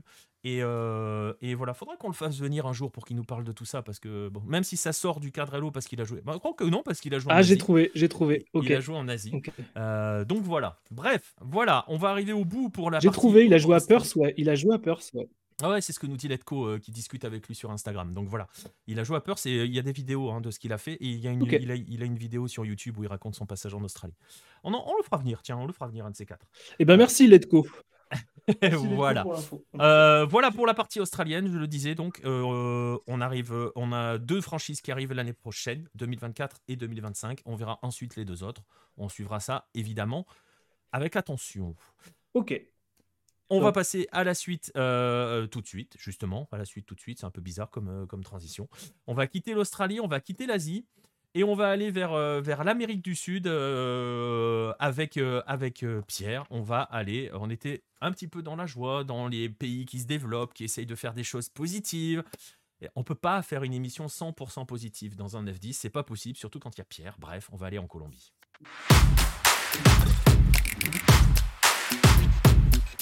Je le disais, on va aller en Colombie. Pierre, alors on était dans le positif, on va pas le rester bien longtemps. non, non, non, on va arrêter direct. Là, bon courage à vous. J'espère que vous êtes solide sur les appuis au niveau de la, au niveau de, de la capacité à avoir de la joie, parce qu'on va aller déprimer avec Pierre et sa Colombie. Vous voyez, Pierre est à contre-jour, il est dans le noir. Enfin voilà, tout, il nous a mis tout le décor et tout. Il a fait tout comme il fallait. Euh, on va partir sur ce qui s'est passé un petit peu cette semaine. Il n'y a rien de grave hein, qui s'est passé dans l'absolu pour une fois ce week cette semaine en, Colombie. On va faire un, on va prendre ça comme point de départ en tout cas. Euh, deux clubs colombiens étaient au troisième tour de la phase de, de, la phase de qualification pour la Libertadores, le dernier tour avant la phase de groupe. Euh, donc c'est un tour qui t'assure une phase de groupe de compétition continentale quoi qu'il arrive, puisque le vainqueur va en Libertadores, le vaincu va en Sudamericana. Donc presque ta saison est, pas complètement foutue si tu perds à ce moment-là. bah justement, on va commencer par ça. Quel a été ces deux clubs, c'était Millonarios et c'était l'Independiente Medellín. Quel est le bilan de ces clubs cette semaine? Bah, Millonarios est, sorti, mais c'était pas une surprise, on l'attendait. Hein. Il jouait contre l'Atlético Mineiro il y avait, euh, quasiment aucune chance. Il n'y avait pas grand monde qui y croyait. Hein. Euh, il y avait eu 1-1 au match aller à Bogota. En plus, euh, voilà, quand tu es un club comme Millonarios, tu, tu, reçois un Brésilien, tu as l'altitude de Bogota, tu essayes de faire un peu la différence au match aller. Là, ça n'avait pas été le cas. Donc, le retour, ça annonçait difficile. Millonarios a résisté une, une, une, période. voilà, il y avait 0-0 à la pause. En deuxième période, ils se sont fait rouler dessus. Et oui, oui, rouler dessus, on va dire. Ils ont été largement dominés. Euh, voilà, si on veut un peu, un peu jouer sur les mots. Donc voilà, Millonarios ira en Sudamericana et, euh, et, la bonne nouvelle, on va mettre des guillemets, mais euh, la bonne nouvelle, c'est c'est la qualification du Deportivo Independiente Medellín qui, qui jouait contre le modeste, voilà, avec tout le respect que j'ai pour eux, hein, mais le modeste club chilien de Magallanes, ah bah, qui était qui lui pour le coup, lui pour le coup a réussi sa saison parce que ah, ben, si vous suivez le championnat chilien avec Hello, euh, c'est juste le champion de D2 qui a gagné la Copa Chile et qui s'est qualifié pour les tours préliminaires de Libertadores en gagnant la Copa Chile. Euh, donc c'est un promu, hein, concrètement. C'est un club historique du ah, football chilien, mais c'est un promu. Euh... ils sont 14e. Hein. Euh, ouais, ouais, ouais. Après, ils ont, des matchs de retard. ils ont des matchs de retard. Mais moi, j'aime beaucoup. Hein, j'aime beaucoup cette équipe. leur coach, trouve pas qu'il ressemble un petit peu à Mathieu Fernandez, leur coach? Ah, peut-être un petit peu, Un, petit, peu, hein. c'est rigolo. Hein. Mais bon, bref, allez, on s'écarte. Mais bon, voilà, donc Medellin a, battu, a battu Magallanes. Euh, là, pour le coup, ça aurait été un vrai cataclysme s'il ne battait pas Magallanes. Ah oui, oui, ça aurait été, euh, ça aurait été une catastrophe, une catastrophe industrielle absolue. Et au tour, au tour précédent, ils n'avaient pas, ils pas battu non plus un foudre de guerre. Hein. Ils avaient battu le club équatorien de El Nacional. Autre promu. ouais, voilà, euh, qui, pas, qui, qui venait de D2. Euh, bon, c'est faut, faut, avoir du respect pour eux, mais c'est quand même pas le, le, meilleur club équatorien, loin de là. Même si j'aime beaucoup leur coach. Hein. Voilà. Ah oui, mais euh, Ouais, et le meilleur gardien paraguayen de l'histoire. Mais euh, merci pour, euh, merci pour Chilavert. Voilà. non, non, mais... Toi, tu as envie qu'il nous insulte, c'est ça? On va, mm, on, va dire, on va dire merci à Alix MRX3 pour le follow. Mais toi, tu as envie que Chilavert nous insulte, c'est ça. Bon, après, il verra jamais ta vidéo, donc ça ira. non, mais voilà, c'était pas. Voilà, Medellin, c'était pas non plus des. Euh, des voilà, ils n'ont pas éliminé deux cadors continentaux, c'est clair, c'est clair. Et ça aurait été pour le coup euh, Millonarios, on le savait, hein, parce que le. Le, les, c'était joué au sort en fait quand tu es tiré au sort tu sais déjà les clubs que tu peux affronter au deuxième enfin, au premier au deuxième au troisième tour donc voilà on savait déjà qu'ils euh, allaient tomber euh, sauf voilà, sauf catastrophe, on savait que Millonarios allait tomber sur, euh, sur l'Atlético Mineiro troisième tour, donc on s'était dit, bon, ça va plutôt être sous Americana. Et puis euh, Medellin, on, avait, on avait vu, euh, ah, tiens oui, là, il faut que Medellin y aille. c'est, sinon c'est une catastrophe industrielle. Voilà, là, 1 sur 2, c'est mieux que la saison dernière. Hein. La saison dernière, les deux avaient sauté. Millonarios, déjà, il s'était fait, il s'était fait dégager par Fluminense. Euh, voilà, ils avaient perdu l'aller le retour, il n'y avait pas eu photo. Et l'Atlético Nacional, c'était Olympia, le club paraguayen d'Olympia. Donc pareil, il n'y avait pas eu photo. Hein. Il s'était fait, il s'était fait démembrer euh, au Paraguay. Euh, je ne sais plus s'ils en avaient pris trois ou quatre. Mais, mais, mais voilà, il n'y avait pas, enfin voilà, il y, avait pas non plus une grosse attente autour de Millonarios. Le, voilà, le Medellín a, fait le a fait le travail et, et il y aura donc trois clubs colombiens en phase de groupe de, de, la Libertadores. Et tu fais bien de parler du bilan. Merci à Letco pour le follow également. Euh, parce qu'on va le faire. Et pourquoi Comme le dirait euh, Rodolphe, bonsoir à toi, euh, Pierre a l'air en deuil. Oui, vous allez voir, parce qu'on va quand même faire un petit bilan qui va piquer, hein, on va le dire clairement. je l'ai noté depuis le titre de l'Atlético National. Euh, euh, alors avant d'évoquer ça, Alix MRX, oui, les lives sont dispo en rediff sur, euh, alors, sur Twitch dans un premier temps, mais ça dure que 6 jours, donc faut faire vite. Mais si tu veux prendre le temps tranquillement de le regarder à un autre, un autre moment, ils sont dispo sur YouTube dès le lendemain. euh, ou alors sur toutes les plateformes de podcast si tu veux juste l'écouter euh, en audio euh, dès le lendemain également. Voilà, bref, on revient sur le sujet. on va faire le pourquoi Pierre est en deuil. On va faire un petit bilan qui va faire très mal parce que j'ai noté quelques chiffres et vous allez voir pourquoi ça fait très mal. Depuis le titre de l'Atlético Nacional en 2016, bilan des clubs colombiens en Libertadores, 25 clubs ont participé à l'épreuve. Je parle dès le début, hein, dès la phase préliminaire. 25 euh, clubs ont participé à l'épreuve, deux seulement. L'Atlético Nacional en 2018 qui se fait sortir par Tucumán. et Tolima en de l'année dernière qui se fait fracasser par euh, une équipe que Marcelin ouais, ils prennent 7-1 euh, ils prennent 7-1 ou 8-1 au Maracanã. Ils prennent 7-1.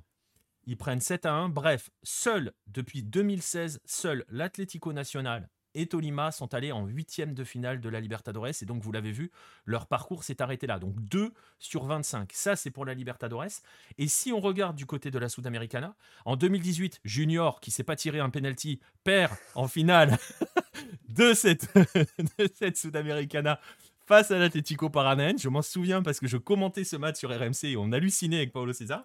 Bon, bref, euh, je vous invite à revoir les highlights de l'époque. Vous comprendrez pourquoi je vanne sur l'absence de savoir tirer les pénalties. C'est pas. Euh, bah, en fait, euh, ils, ont... non, non, ils ont Junior un, un, un, penalty au match aller, un penalty au match retour et il rate deux, deux penalties dans la séance. Et le gardien fait zéro arrêt. C'est ça. Voilà. Merci. Voilà. Au revoir. À l'année prochaine. C'est exactement ça. Donc, bref, en Sudamericana, depuis 2018 et cette finale disputée par Junior, euh, on a eu 23 euh, équipes. Cette année-là, d'ailleurs, euh, il y avait le Deportivo Cali qui était en quart et Santa Fe qui était en demi. Donc c'était une très très belle année en termes de Sudamericana pour, pour la Colombie. Mais depuis, donc ça fait 4 ans maintenant, 23 équipes ont participé à la, à, la, à la Sudamericana. Seulement deux quarts de finale en 2019 et 2020. 4 huitièmes de finale. Euh, on rappelle que avant, euh, ils s'éliminent un petit peu entre eux. Euh, donc voilà, c'est pas fou cette histoire. et puis il y a Junior qui se fait taper par, par Coquimbo, hein, les, les, Chiliens de Exactement, exactement. Avec des éliminations qui sont pas toujours contre des ogres continentaux. Alors certainement pas Coquimbo. Et là, avec tout le respect qu'on veut, certainement pas ah, Coquimbo quand même. faut pas abuser. Juste à titre de comparaison, on va faire la comparaison qui fait le plus mal. On va regarder avec le voisin du sud-ouest, hein, forcément. même si je sais que c'est méchant de faire ça, mais bon, quand même, on va comparer avec l'Équateur, qui, est, a peut-être pas forcément plus de moyens économiques que la, Colombie. Donc c'est aussi pour ça que cette comparaison a du sens. Euh, L'Équateur, euh, durant cet intervalle, a placé 9 équipes en phase d'élimination directe de la Libertadores, a joué deux demi-finales, Barcelona en 2017 et en 2021. Et quand Barcelona va en demi-finale euh, de, la, de, la, de la Libertadores 2017, ils éliminent Palmeiras et Santos quand même sur leur route. Donc ils n'ont pas joué une compétition entre guillemets au rabais. Euh, et en Sudamericana, bah, vous le savez, ils ont deux titres.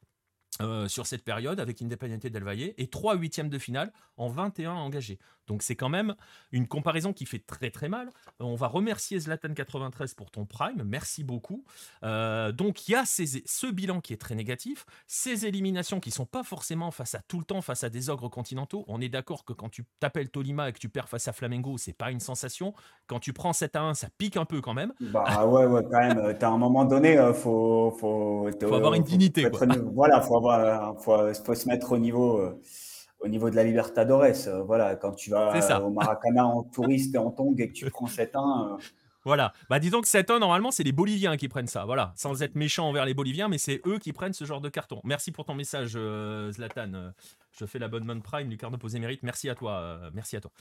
On ah va donc essayer de comprendre un petit peu euh, pourquoi, on va chercher à comprendre hein, pourquoi il y a cette chute depuis, euh, depuis quelques années. On ne sait pas si elle va être, euh, si elle va continuer, si cette glissade va être continue encore de nombreuses années. On va quand même pas le souhaiter. On verra un petit peu à la fin. On va essayer justement de voir pourquoi il y a une inexorable chute en tout cas qui a l'air inexorable, chute du football cafétéro, en regardant quels sont les éléments qui peuvent permettre justement de l'expliquer. C'est un peu le but de cette émission euh, et de nos dossiers généralement. Le premier, Pierre, qu'on peut pointer, le premier gros problème de la Colombie que l'on peut pointer, euh, c'est son championnat. Je ne parle pas de niveau, je parle surtout au niveau de, euh, et c'est presque de manière générale, de l'organisation globale des compétitions en Colombie. Ouais, je vais essayer, euh, Nostromo, euh, je vais essayer de pas insulter de maman, même si, euh, même si j'ai envie, même si j'ai envie. Hein. Effectivement, Letco, voilà, la Colombie a regardé le, le, dernier mondial à la télé, les hommes. ouais, par rapport au championnat, bah, Antoine, Antoine parlait de créer des rivalités, des choses comme ça. Enfin, l'organisation du foot colombien. Et, et d'ailleurs, c'est une critique qu'on entend beaucoup. et je cite, c'est une prime à la médiocrité. Voilà, les joueurs s'en plaignent d'ailleurs. On en avait parlé avec Bastien, Bastien Rodriguez quand on l'avait reçu. Et on en avait parlé en off d'ailleurs aussi tous les deux. Enfin, il y a, les joueurs qui disent, mais voilà, moi j'y vais tranquille. Je sais que je vais faire 20 journées. Si je suis dans les 8 premiers, les compteurs sont remis à zéro et on recommence un nouveau championnat parce que c'est le cas. voilà, et pareil pour Pareil pour, d'ailleurs, il y a eu la semaine dernière, il y, a eu une, un vote, il y avait une assemblée de la DIMAYOR. La DIMAYOR, c'est l'équivalent de la LFP. Euh, c'est l'entité qui gère le, football professionnel. Il y avait eu un vote euh, à l'initiative de Jaguares, euh, du club de Jaguares, pour virer le promédio, parce que là, pour, pour la descente aussi, ça fonctionne en promédio. Donc la moyenne de points que tu prends sur les trois dernières saisons et sur la saison en cours, si tu es promu. Voilà. Donc, donc Jaguares voulait dégager ça et ça a été, a été très serré. C'était encore plus serré que, la motion de censure de tout à l'heure. Ça s'est joué à une voix près. Euh, voilà, Santa Fe notamment qui s'est abstenu. Donc ça s'est joué à euh, Santa Fe. voilà. on va le dire comme ça. Qui n'est jamais euh, concerné par le Promédio, faut dire les choses aussi. Non, non, Santa Fe, ils sont, ils sont tranquilles, mais c'est des institutions politiques, c'est voilà, c'est des arrangements entre amis, c'est voilà, c'est une entité, c'est une politique, voilà, ça reste une, une institution de football, c'est forcément euh, rien à voir avec, euh, avec l'équité sportive, euh, on va pas se mentir. Donc, donc voilà, ce qui fait que le championnat est très médiocre en haut et très médiocre en bas. voilà, pour que tu descendes en D2. Et d'ailleurs, ce sera le thème, puisqu'on va faire un, on va faire un point, on va faire un point Colombie sur Lucarne opposé cette semaine. Euh, euh, il y, a, y, a, un club qui est, un grand qui est clairement menacé et qui se dirige tout droit vers la deuxième division, c'est le Deportivo Cali, euh, qui va enchaîner son quatrième semestre consécutif à faire n'importe quoi. Donc voilà, hein, au bout d'un moment, ils vont être sanctionnés, ils vont aller en D2, mais mais pour le reste, tu vois, Junior, là, ils sont, ils étaient derniers avant le, le, Junior Santa Fe de ce week-end. Là, ils sont, ils sont remontés, ils ont gagné deux places, il me semble, mais, mais ils peuvent, ils peuvent terminer, euh, ils peuvent terminer dernier du premier semestre ou, euh, ou euh, avant-dernier. Ils descendront pas, ils risqueront rien par, rapport, par rapport à ce promédio-là. Donc, donc voilà, ça les incite pas non plus à se, à se bouger les fesses. Et, et c'est pareil en haut, pour les, les gros, ils, jouent, voilà, quand tu es dans le groupe des 8 ou quand tu es à proximité du groupe des 8, tu fais plus ou moins le travail. Et, et voilà, ça ne t'incite pas à, et à, jouer. Ça fait beaucoup tourner parce que le calendrier est complètement infernal avec euh, donc 20 journées plus euh, après les 6 puisque tu as un championnat avec deux poules de 4 avec aller-retour plus la finale aller-retour, tu as 28 matchs euh, chaque semestre. C'est hallucinant avec la chaque coupe semestre. Hein. C'est important la précision. Chaque semestre, hein, ça veut dire 56 matchs dans l'année. Hein. Ouais, ouais, de championnat, parce que tu as la coupe. Oui, oui, bien sûr. Tu as la coupe as la coupe en aller-retour. Donc, euh, pour les équipes qui jouent les compétitions continentales, c'est euh, euh, c'est impossible. C'est complètement impossible, sachant que les effectifs ne sont pas pléthoriques non plus.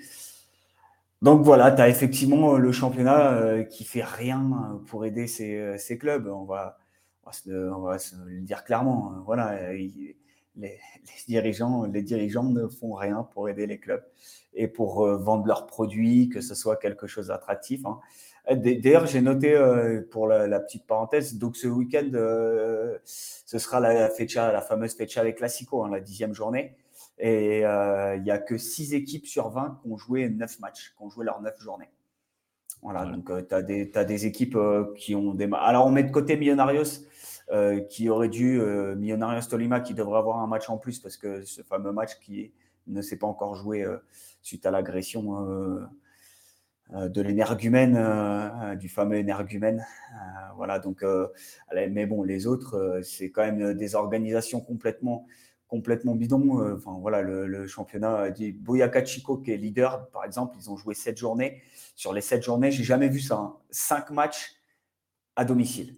Voilà. Il, sortait, voilà. Et sortez-moi, sortez-moi un championnat où les mecs jouent, jouent euh, tu joues ah, 7 matchs. Alors, j'ai connu ça. Alors, franchement, j'ai connu ça. J'ai connu ça avec des matchs à l'extérieur, mais c'était en MLS où ça enchaînait les matchs à l'extérieur en attendant que le stade soit ouvert, soit construit. voilà, ouais, ou euh, les clubs comme Montréal parce qu'il neige et tu vas jouer, tu vas jouer tous tes matchs à l'extérieur. Mais là, mais là, ils ont joué même pas. 5 matchs à domicile. 7, matchs de championnat, 5 matchs à domicile. C'est bien. Et, euh, et, forcément, alors forcément, ils sont en tête. Un hein. Promelio, en plus, c'est Boyacá Chico. Donc, euh, Après, je connais des équipes qui ont du mal à domicile. Hein. Ouais, mais, euh, mais, pas eux. Hein. Boyacá Chico, c'est c'est une pelouse, c'est 2800 mètres d'altitude, une pelouse qui ressemble à un champ de patates. Euh, voilà, donc ils prennent toutes les équipes. En plus, ils ont pris, euh, ils ont pris les équipes qui sont, euh, qui sont au niveau de la mer, donc les, les, équipes qui ont complètement explosé. Enfin voilà, non, mais c'est l'absurdité du championnat colombien et c'est un championnat qui ne fait rien pour aider ses propres équipes et c'est vraiment dramatique là-dessus. Donc ça, c'est aussi c'est un premier élément, euh, ça c'est clair. C'est un premier élément. Alors pourquoi ils ne font rien, nous demande Rodolphe. Euh, bah écoute, euh, ils ne peuvent pas se contenter de ça. Apparemment, ils s'en contentent hein, au niveau de la Dimayor. Ça leur va, hein, puisque... bah tu, du monde, tu fais rentrer de l'argent. c'est ça, il y, hein. y, a de l'argent qui entre, leur compétition, ils multiplient les matchs, il n'y a personne dans les stades, mais c'est pas un problème. On va l'évoquer d'ailleurs dans un instant cela.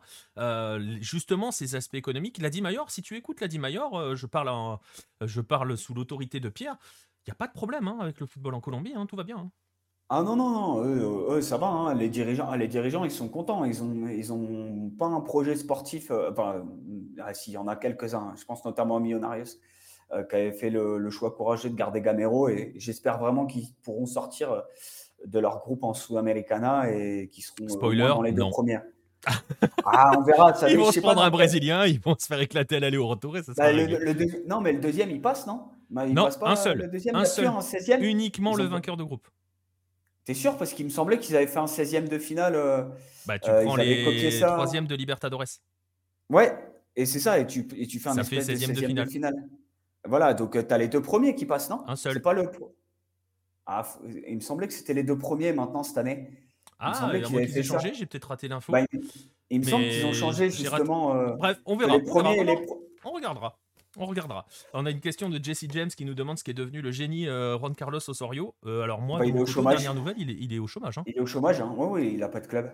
Voilà, on le, je sais plus, je crois que c'est du du côté de Boca, non? Son nom avait été cité. Euh, je sais enfin du côté. De Boca, on, on en avait parlé. on a, non, non, on en avait parlé. voilà, non, non, mais il est libre, hein, Juan Carlos Osorio, donc. Donc voilà, il attendait euh, patiemment la place de sélectionneur national. Voilà, on ne l'a pas fait. Euh, ils ont pris, euh, ils ont pris Nestor Lorenzo.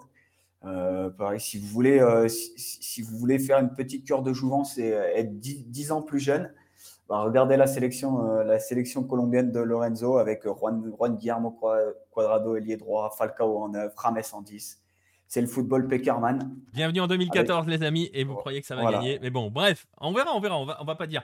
Euh, justement, je vois ta question, Patrice, sur l'histoire des droits télé. Ben, on va y aller parce que le premier point, on l'a dit, voilà, pour expliquer un petit peu cette chute, il y a une crise euh, institutionnelle et donc au niveau de l'organisation des compétitions euh, du football en Colombie. Et puis, il y a forcément, forcément un aspect économique qui va venir à s'ajouter à tout cela, parce que tout le monde y a droit, à part quand on est brésilien la crise économique a touché tout le monde. La gestion, justement, les entrées économiques, c'est, enfin, les entrées d'argent sont un véritable débat. Euh, ça fonctionne comment euh, Enfin, déjà, dans quel état ils sont, les clubs colombiens, du point de vue économique, Pierre? Et justement, ça fonctionne comment pour eux au niveau des entrées d'argent entre les droits télé et les stades vides? Euh, économiquement, c'est compliqué. Hein, les clubs colombiens, voilà, la plupart des clubs colombiens euh, euh, sont, sont dans, une situation économique très très très précaire avec beaucoup d'aides. Je pense à Millonarios notamment. Euh, je pense à l'América, euh, l'América de Cali aussi, euh, le Deportivo Cali, j'en parle pas, ils vont directement. en plus, il y a des choses, il y a des choses pas très très nettes qui se passent du côté, comme le Deportivo Cali est propriétaire de son stade. Il y a des choses pas très très nettes qui se passent sur les terrains autour du stade. Euh, voilà, la plupart des clubs colombiens sont dans des situations, sont dans des situations très précaires. Les deux exceptions, c'est Junior, euh, parce que parce que Junior euh, est géré par la famille Char et si vous connaissez un petit peu la Colombie si vous connaissez un peu, si vous y êtes déjà allé, bah, je pense que vous venez pas à Bogota. Ou alors si vous venez en Colombie pour faire du tourisme à Bogota, c'est que c'est qu'on vous a pas bien expliqué. Mais voilà, la famille Char, c'est si vous allez sur la côte Caraïbe, Cartagena, Barranquilla, etc. c'est c'est la famille la famille puissante. voilà, surtout Barranquilla hein, évidemment, mais mais même, euh, même, euh, même autour de Cartagena, Santa Marta, même euh, toute la côte caraïbe de manière générale, hein, ça, reste, ça reste une famille très, très, très, très puissante et, très, qui pèse beaucoup, y compris politiquement, pas que dans le football. Donc voilà, ce qui fait que Junior, économiquement, ils peuvent se permettre de faire venir Juan Fer Quintero, par exemple, voilà, pour faire un parcours en Sudamericana et pour finalement se faire sauter au premier tour par Tolima et se faire dégager de la compétition d'entrée. Donc, voilà, Junior et l'Atlético Nacional aussi, euh, qui appartient à un grand groupe euh, euh, depuis le milieu des années 90.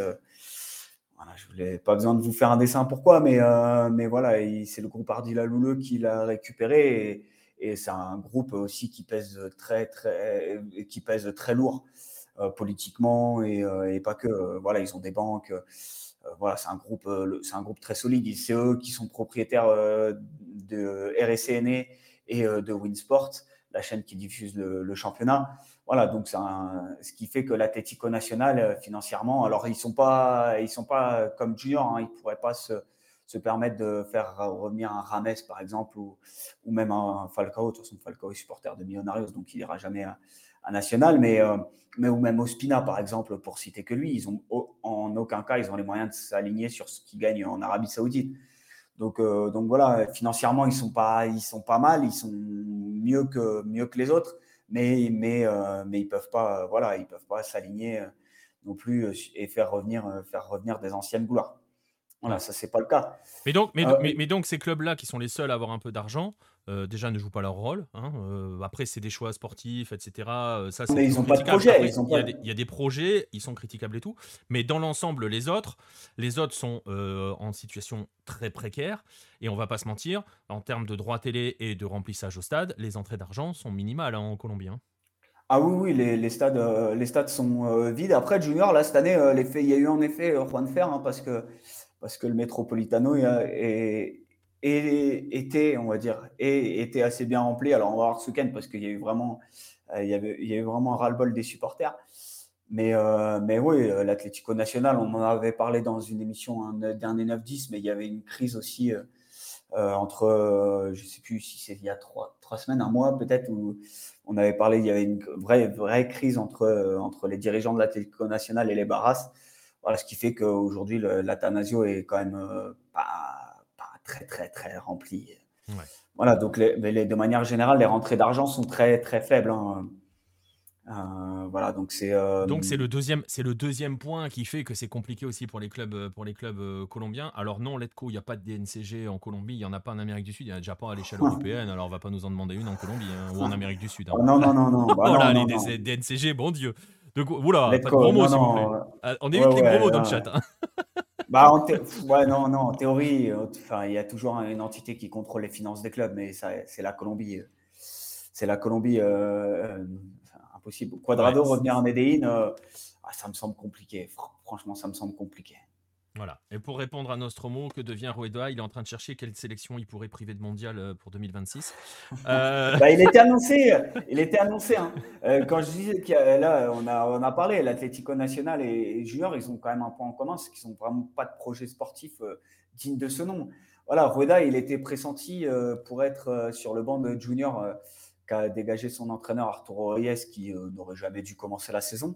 Et, et, finalement, les dirigeants de Junior, ils prennent Bolillo Gomez. Euh, j'ai vu ça et j'ai cru que c'était une blague. Mais vraiment, je me suis dit, ah, c'est, le dia de los Santes ou qu'est-ce qui se passe? Et, euh, et arrivé, bah non. Donc, qu'est-ce que tu veux faire comme projet sportif quand c'est le Bolillo Gomez sur le banc? Alors, avec tout le respect que j'ai pour son équipe, euh, et notamment ce qu'il a fait avec le Panama en 2018, c'est très bien. Mais, mais, mais c'est quoi ton ambition sportive quand tu prends Bolillo Gomez? C'est clair. Mais, mais, mais et justement, et tu vois, c'est des choses qui s'ajoutent. C'est-à-dire que vous voyez, on a un problème d'organisation. On a un problème de championnat dans son organisation de manière générale et dans la visibilité qu'il est, qu'il pourrait éventuellement avoir. Donc ça, c'est un premier problème.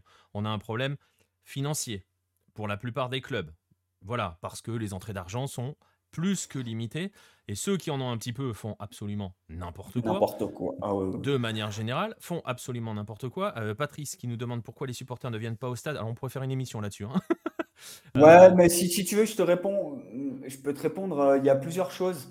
Il y a d'une part le système. En fait, ils viennent pas au stade. tu as le système du championnat. On l'a dit. il suffit que tu sois dans les 8. imagine je sais pas, imagine, je sais pas si tu supportes un club en Ligue 1, mais, mais imagine, euh, on te dit, euh, tu. Les 10 premiers font des playoffs. Voilà, voilà, vous faites 10 premiers, vous faites les playoffs. Euh, tu, tu arrives, tu es là, tu es tranquille. Tu sais que ton championnat, il commence pas quand tu t'appelles Paris.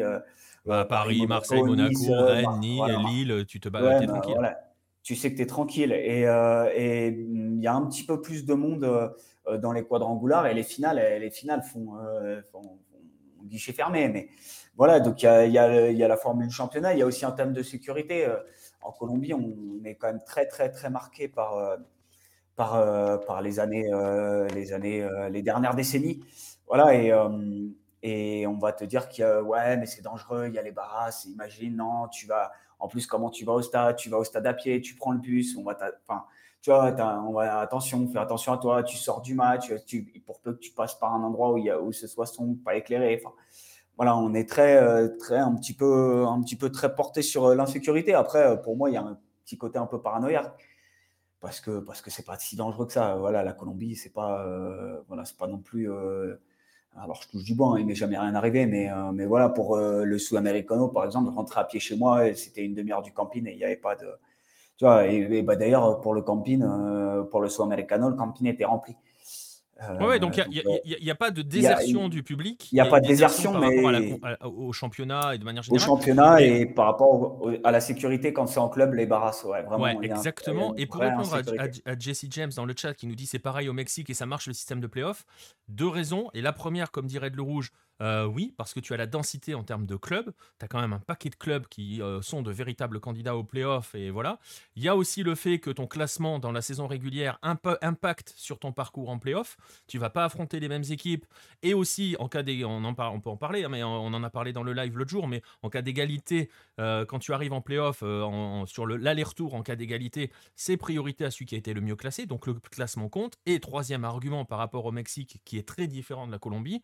Et je sais je ne vais pas me fâcher avec les Mexicains là-dessus, mais euh, on reste quand même dans un pays nord-américain, avec un petit peu quand même de culture nord-américaine. Moi, je l'ai senti quand je suis allé à Mexico voir euh, des matchs euh, à l'Azteca. Je suis allé voir l'América deux fois, notamment lors du Classico face, à, face aux Pumas. On sent qu'il y a un petit peu quand même. Ils ne ils vous, vous, le diront pas parce que forcément, hein, quand tu vas au Mexique, va pas surtout pas leur dire qu'ils se comportent comme des gringos.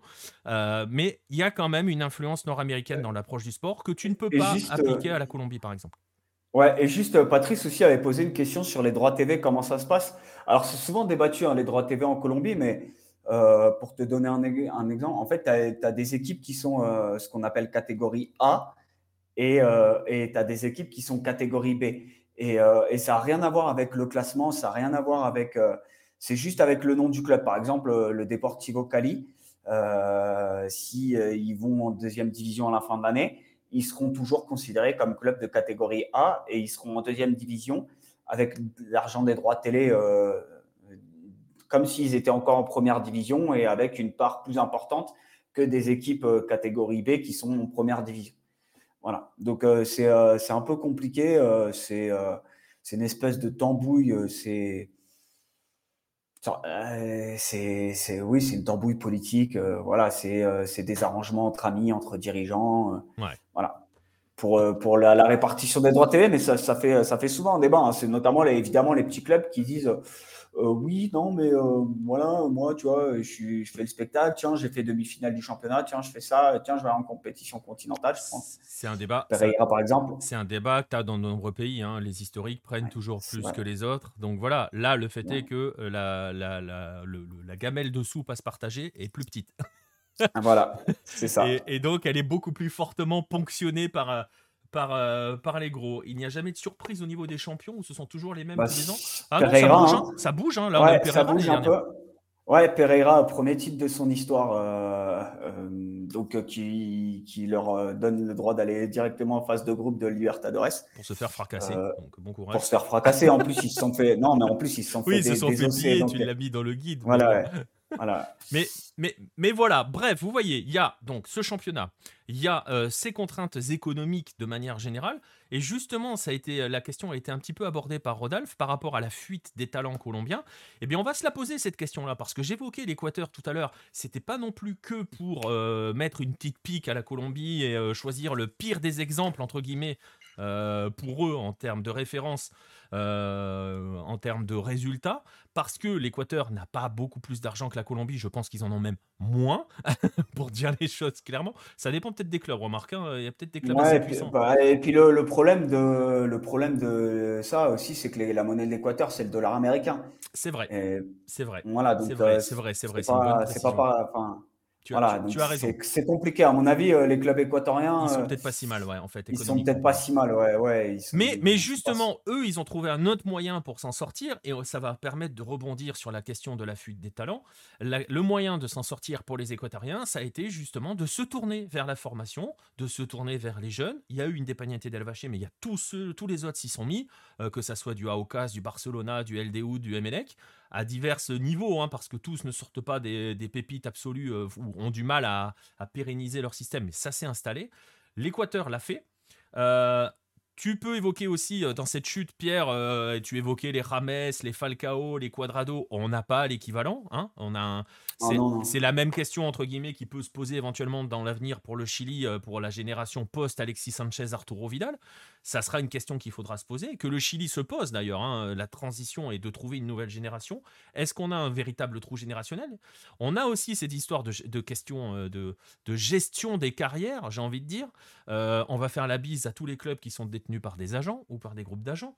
Euh, non, je ne vise personne. Hein tu vois très bien qui je vise. C'est pas une private joke, hein, mais si vous étiez au tournoi Révélo, euh, et si vous avez suivi le tournoi Révélo l'année dernière, il y avait des gamins qui étaient dans un club qui jouait la montée en D2, qui ont été envoyés au tournoi Révélo dans un seul but, se faire montrer aux, aux dirigeants européens, alors que le club aurait pu jouer la montée avec eux euh, en première division. On est d'accord, hein, Pierre? Ouais, tu peux, tu ouais, ouais, tu peux citer le club hein, si tu veux. C'est, c'est le Real Cartagena. Voilà. Qui appartient à un groupe d'agents et le club ne sert qu'à essayer de vendre très vite un joueur qui joue bien. Bref, on a donc ça. On va le mettre de côté, cette question euh, de l'ingérence des agents et des choses comme ça. On va essayer de voir est-ce que du côté de la formation, est-ce que les clubs colombiens se sont dit on va peut-être s'en sortir en formant des joueurs? Est-ce qu'on essaye de travailler chez les jeunes? Si oui, qui? Et est-ce qu'il le. Enfin voilà, qui? Est-ce que ça se fait? Bah, disons que le, le règlement du championnat, euh, voilà, on sait que, voilà, on a, tu l'as, tu, tu l'as dit en off, euh, tu me, tu as dit que le foot de l'avant Bosman était affreux, etc. Mais, mais en Colombie, c'est le foot de l'avant Bosman. Hein. Tu as le droit à trois étrangers sur le terrain en même temps et quatre dans, dans ton effectif. Et étranger, c'est tout ce qui n'a pas passeport colombien. Euh, donc, tu es forcément obligé, et en plus, on l'a dit sur les, les, la situation économique, fait que fait que tu es, obligé en fait de mettre des jeunes. Hein. Voilà, et tu as beaucoup, beaucoup de, clubs qui sont obligés de sortir des jeunes en fait. Parce qu'ils n'ont pas les moyens, ils ont, de, moins en moins les moyens de retenir euh, n'importe quel, euh, quel joueur qui fait un bon semestre, une bonne demi-saison avec un club de MLS, un club de Liga MX ou, euh, ou d'ailleurs d'Europe, hein, peu importe le pays. Euh, qui vient et qui met un petit peu, un petit peu d'argent. Hein. Quand je dis un petit peu d'argent, on parle de, par exemple, Bogota Football Club qui vend Gustavo Puerta, qui n'a jamais joué en D1, euh, pour 2 millions d'euros. Euh, tu as Millonarios qui vend euh, André Gomez à 4, 4 millions et demi de dollars. et c'est un l'une des plus grosses ventes du, dernier, du dernier mercato qui le vend au Real Salt Lake voilà, si tu as n'importe quel club qui vient et qui pose 5 millions d'euros sur la table, ils prennent, euh, ils prennent tout le monde. Hein. Euh, enfin, voilà, les clubs colombiens, oui, venez, venez, venez, venez. Tu peux même acheter des clubs colombiens pour moins de 10 millions. Hein. Ah oui, oui, là, euh, les prix d'entrée dont parlait Antoine tout à l'heure, en Colombie, ils signent direct. Hein. ils vont, allez, venez, venez, venez. donc voilà, les clubs, les clubs sont obligés de former des jeunes. Après, c'est dans, dans, quelles conditions, commande. et ça, c'est et ça, c'est plus plus compliqué parce que tu as, euh, une génération euh, qui a, qui, a, été privée de Sudamericano. Donc euh, voilà, tu l'as vu, tu, tu l'as vu forcément, ça n'a pas aidé à, les faire progresser. donc, donc voilà, c'est des jeunes qui se retrouvent un peu lancés dans le grand bain. foot professionnel, en plus, tu n'as pas de championnat des réserves, tu n'as pas. voilà, enfin, tu rien. En gros, tu as deux divisions professionnelles et tu n'as rien, rien d'autre. Donc, euh, donc, voilà, c'est quand même compliqué. Ouais, c'est vite compliqué. Euh, euh, Patrice nous demande si Envigado n'est pas le club qui forme bah, si, jeunes. Envigado le bah, faisait, mais c'est un peu moins le cas, j'ai l'impression. Bah, ils ont, ils ont Doran quand même qui est sorti de là-bas. C'est vrai. ouais, mais tu vois, il y a une époque où l'époque où il s'appelait la cantera du football colombien où ça en sortait de ah, manière régulière. Cantera et... Cantera J'ai l'impression le surnom du club, la Cantera Héroes, bah, c'est un peu révolu. Ils sortent des jeunes. Après, euh, il y a vraiment un trou générationnel en termes de niveau. Ça, c'est indéniable. On n'a pas de Ranes, on n'a pas de Falcao, on n'a pas, euh, pas de joueurs de ce niveau-là, euh, clairement. et, bah, tu, le, tu, le, vois aussi sur le, sur, sur le, les, niveau des jeunes. Les, ils, sont, ils se retrouvent rapidement dans le grand bain et et bah tu le vois, euh, ça prend, euh, tu vois, ça prend euh, des cartons. Enfin voilà, Millonarios c'est gentil, hein, mais mais tu vas pas jouer contre l'Atlético Minero. Ils avaient ils avaient Oscar Cortés qui est rentré en deuxième période. Bah tu, tu vois qu'il y a quand même un gap quoi pour le pour le gamin. Alors moi j'aime beaucoup, hein, je trouve que c'est un joueur formidable et qui a fait un excellent sud-américano, mais mais mais mais il y a quand même un gap entre entre entre bah, entre ça, hein, entre jouer sa catégorie d'âge et être direct un référent en Libertadores ou en Sudamericana. Ouais. Ouais, ouais, donc, euh, donc, euh, donc c'est compliqué. Tu as, un, trou euh, générationnel. Tu n'as pas, de, pas de Rames, tu n'as pas de joueurs de ce niveau-là. Mais il y a quand même des clubs qui travaillent. Moi, Fortaleza, Fortaleza le faisait aussi en D2. Fortaleza, ils avaient un projet intéressant avec les gamins, non? Bah, ils, ils, bossent avec des gamins, ils forment des jeunes, mais Ouais, bah, Luis Diaz, c'est le dernier, euh, Jesse James. Euh, voilà, Luis Diaz, c'est le dernier Colombien qui est parti euh, et pour une belle somme d'argent et qui est parti à Porto. mais voilà, on parlait, tiens, on parlait de Daniel Ruiz, par exemple, l'année dernière, en disant ah, c'est le nouveau joyau, etc. Il y avait eu des pseudo-comparaisons avec Rames, en plus, il ne joue pas le même poste. Voilà, il part à Santos, je ne sais pas pour combien, et à Santos, il ne joue pas et il s'est déjà fait déboîter par son coach en disant euh, faut qu'il fasse plus, euh, faut qu'il comprenne que le foot c'est un sport collectif. Voilà, donc euh, à mon avis, il va, il va faire un an là-bas et puis il va revenir en, il va revenir en Colombie. Mais, mais voilà, c'est tu, tu, peux former, hein, tu effectivement, tu vois, Fortaleza, Envigado bosse avec les jeunes, le Deportivo Cali bosse avec les jeunes avec Pinto parce que de toute façon, ils n'ont pas d'autre choix. Mais, mais, mais voilà, le niveau de tes jeunes à un moment donné fait que bah, tu es limité. Ouais, tu es limité. Tu as, un trou, as un trou générationnel voilà, en termes de niveau qui fait que tu es limité. Et pour répondre à Rodolphe, c'est pas forcément une question de moyens. Hein. Euh, très franchement, l'Équateur, au départ, l'ont fait avec très peu de moyens. Hein. Independiente del Valle a juste. Je veux dire, quand un club comme Junior fait venir euh, Juan Fer Quintero, ils le font pas pour 3, 200 balles et un mars. Hein. Euh, ils mettent le paquet. Ils ont, il y a ah des clubs qui ont quand même des moyens qui le font pas. L'Atlético Nacional, qui normalement avait une tradition de formation, c'est plus trop le cas non plus. Donc voilà. Bref, on a dressé un portrait assez terrible. je l'ai vu passer dans le chat en disant je sais plus quelle était la phrase. Ça sent quand même mauvais tout ça pour le foot colombien. Mais voilà, tel est le, le portrait à l'instant T. Euh, on a ce championnat, on a ces problèmes économiques, on a ce trou générationnel et le manque, entre guillemets, de formation euh, de manière continue, avec un problème de pyramide chez les jeunes aussi, vous l'avez entendu. Euh, est-ce que, et ça va être la conclusion de, de cette partie, Pierre, est-ce qu'on déprime totalement ou est-ce qu'il y a quand même quelques petits motifs d'espoir en Colombie? Sincèrement, Ah, t'as, les U20 Les U20 Ouais, t'as été une génération euh, qui ira à la Coupe du Monde, c'est vrai, euh, mine de rien. Bah, en, fait, le tableau, il n'est pas si noir parce que effectivement, les femmes, euh, les féminines, alors les féminines se sont qualifiées, mais le championnat féminin, c'est une grosse blague aussi, il se déroule sur un semestre. les féminines y vont, les U20 iront, les garçons iront au mondial. mais, mais franchement, je vois pas d'espoir. alors, on en a parlé en off, hein, mais mais quand je vois, euh, par exemple, le week-end, euh, comment est organisé, pareil, euh, le championnat, et quand tu vois que c'est quand même gangréné avec l'arbitre, l'arbitre du Equidad Magdalena, c'est l'avocat personnel de celui du patron des arbitres et l'avocat personnel de Nicolas Gaillot, et qui fait n'importe quoi sur le terrain, bah, tu te dis que institutionnellement, il n'y a, a, a, pas de motif d'espoir. Je vois pas comment ça peut changer En fait, faudrait, faudrait faire table rase de, de, bah, de toute la D-Mayor, même de la Fédé. Euh, mais, euh, mais voilà, faudrait tout, faudrait tout recommencer à zéro. Faudrait bah, déjà arrêter de faire le, le, le promédio en haut et en bas. Enfin, en bas surtout, et arrêter de faire ces quadrangulaires à la con. Euh, et voilà, et à faire des saisons à 30 matchs par semestre, enfin 28. Voilà, il faudrait tout reprendre en fait, il faudrait tout, tout détruire pour rebâtir. Et est-ce que ça va se passer? Ben non.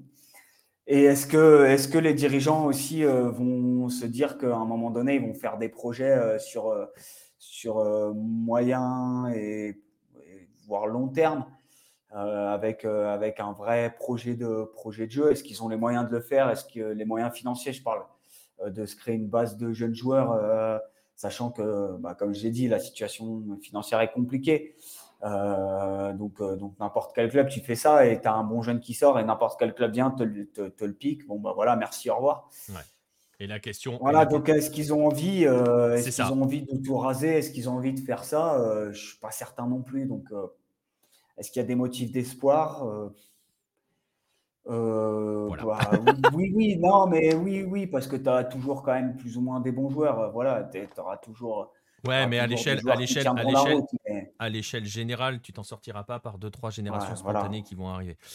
Donc voilà. ça va être la grande question. Et la grande question qui sera cachée derrière tout ça, c'est est-ce que la Colombie va euh, attendre de toucher le fond euh, pour rebondir ou est-ce qu'une fois qu'elle aura touché le fond, elle continuera de creuser? Ah bah écoute, on verra, on verra. Mais je suis pas très très optimiste hein, pour la Libertadores à mon avis cette année. Peut-être que l'Atlético Nacional se sortira deuxième voire troisième. Mais euh, pour les autres, j'ai peu d'espoir. Et puis en soit Cana, euh, euh ça va être peu d'espoir aussi. Ah, J'aimerais bien Millonarios par rapport au projet, etc. Mais ça va être compliqué. Voilà, voilà le portrait euh, des primes, l'instant des primes du Merci, merci tout le monde. voilà. Merci à Pierre pour nous amener toujours sa joie et sa bonne humeur venue de Colombie. N'hésitez pas, euh, cette émission est sponsorisée par Visite Colombia. voilà.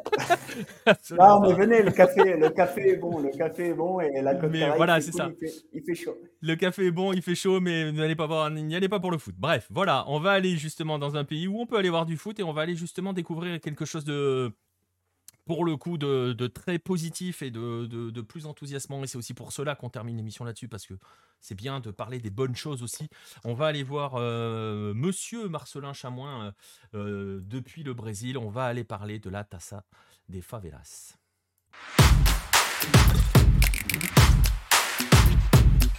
Voilà, on va voir ça avec Marcelin. Oh, il a changé de maillot et tout, il a mis le vrai. Ah non, c'est ah non, c'est plus le bas, d'accord. Ah, j'ai cru qu'un instant t'avais mis le la totale, euh, la totale Rubro Negro. Non, non, il y a quand même toujours. Euh, voilà, bon.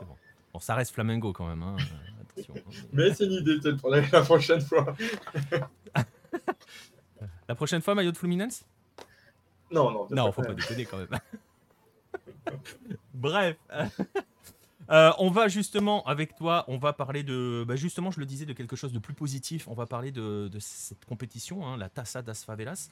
Euh, pour évoquer cette, donc une compétition qui est quand même très particulière et bah, je vais dire une petite lapalissade, on va commencer par le commencement. Euh, Marcelin, c'est quoi cette compétition? C'est un tournoi qui a été créé en 2012 à Rio de Janeiro par la CUFA, c'est-à-dire Central Unica das Favelas. la CUFA, c'est une ONG qui a été fondée en 1999 euh, à Cidade d'Ideos, donc euh, la favela qui a donné le, nom au film euh, La Cité de Dieu, parce que c'est bah, l'histoire de, cette favela, par un rappeur qui s'appelle MV Bill. Et aujourd'hui, l'ONG est présente dans tous les États du Brésil, donc les 27, et dans d'autres pays aussi à travers le monde. je crois qu'il y a 17 pays en, tout. L'ONG est également présente et elle a pour but bah, de promouvoir l'éducation, la, culture et les loisirs notamment le, hip-hop, c'est un rappeur qui, a fondé l'ONG, mais aussi littérature, théâtre, sport et beaucoup de projets euh, sociaux en favela.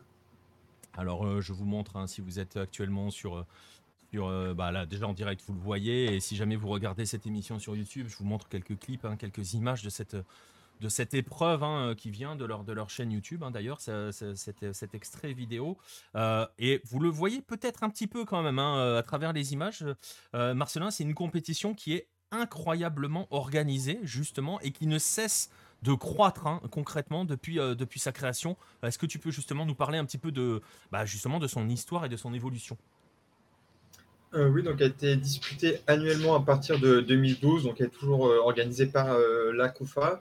Donc c'était un, tournoi entre les favelas de, Rio. Et dès 2012, il y avait déjà un tournoi masculin et un tournoi féminin aussi. Donc en fait, c'est en avance sur la CBF, puisque le Brasileirão de, féminin date de 2013. Donc un an avant, il y avait déjà ce, tournoi féminin.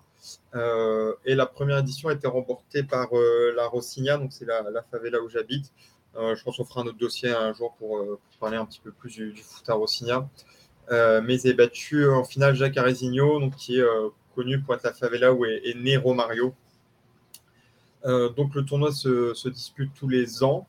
il a été interrompu forcément en 2020 et 2021 à cause de la Covid. mais il est revenu en, 2022. donc il y a le tournoi de Rio de Janeiro. Et depuis 2019, il y en a aussi à São Paulo. Et en 2022, il y avait une autre nouveauté qui s'appelle le Favelan. Euh, et ça reprend en fait le même euh, principe que le championnat national des, euh, des sélections d'État qui a été créé par la CBD en 1922, donc 100, ans plus tôt. c'est un tournoi qui regroupe les meilleurs joueurs de chaque État. donc il y a des, détections pour, qui rejoignent, enfin les joueurs peuvent rejoindre une équipe de leur État. Et les finales de 2022, pareil, un tournoi féminin et un tournoi masculin, euh, sont disputés euh, les finales à l'Arena Barueri, donc c'est dans, l'état de São Paulo. Euh, le tournoi féminin, c'est la sélection Carioca donc de, Rio qui a battu la sélection Paulista. Et chez les hommes, la sélection Paulista a gagné contre la sélection Goiânia. Et encore une nouvelle nouveauté cette année, il y a une deuxième division pour le tournoi masculin à Rio, seulement le tournoi masculin à Rio. Et à São Paulo, il y a un tournoi féminin et euh, masculin aussi, où il y a une deuxième division. Donc euh, ça a commencé, euh, la finale de 2022 a eu lieu en octobre. Et là, ça a déjà repris, ça a commencé juste après le, carnaval, où il y a 52 favelas qui, sont divisées en 17 groupes. Et donc le vainqueur de, chaque groupe ensuite peut, accéder à, la première division de, la Tassatas Favelas.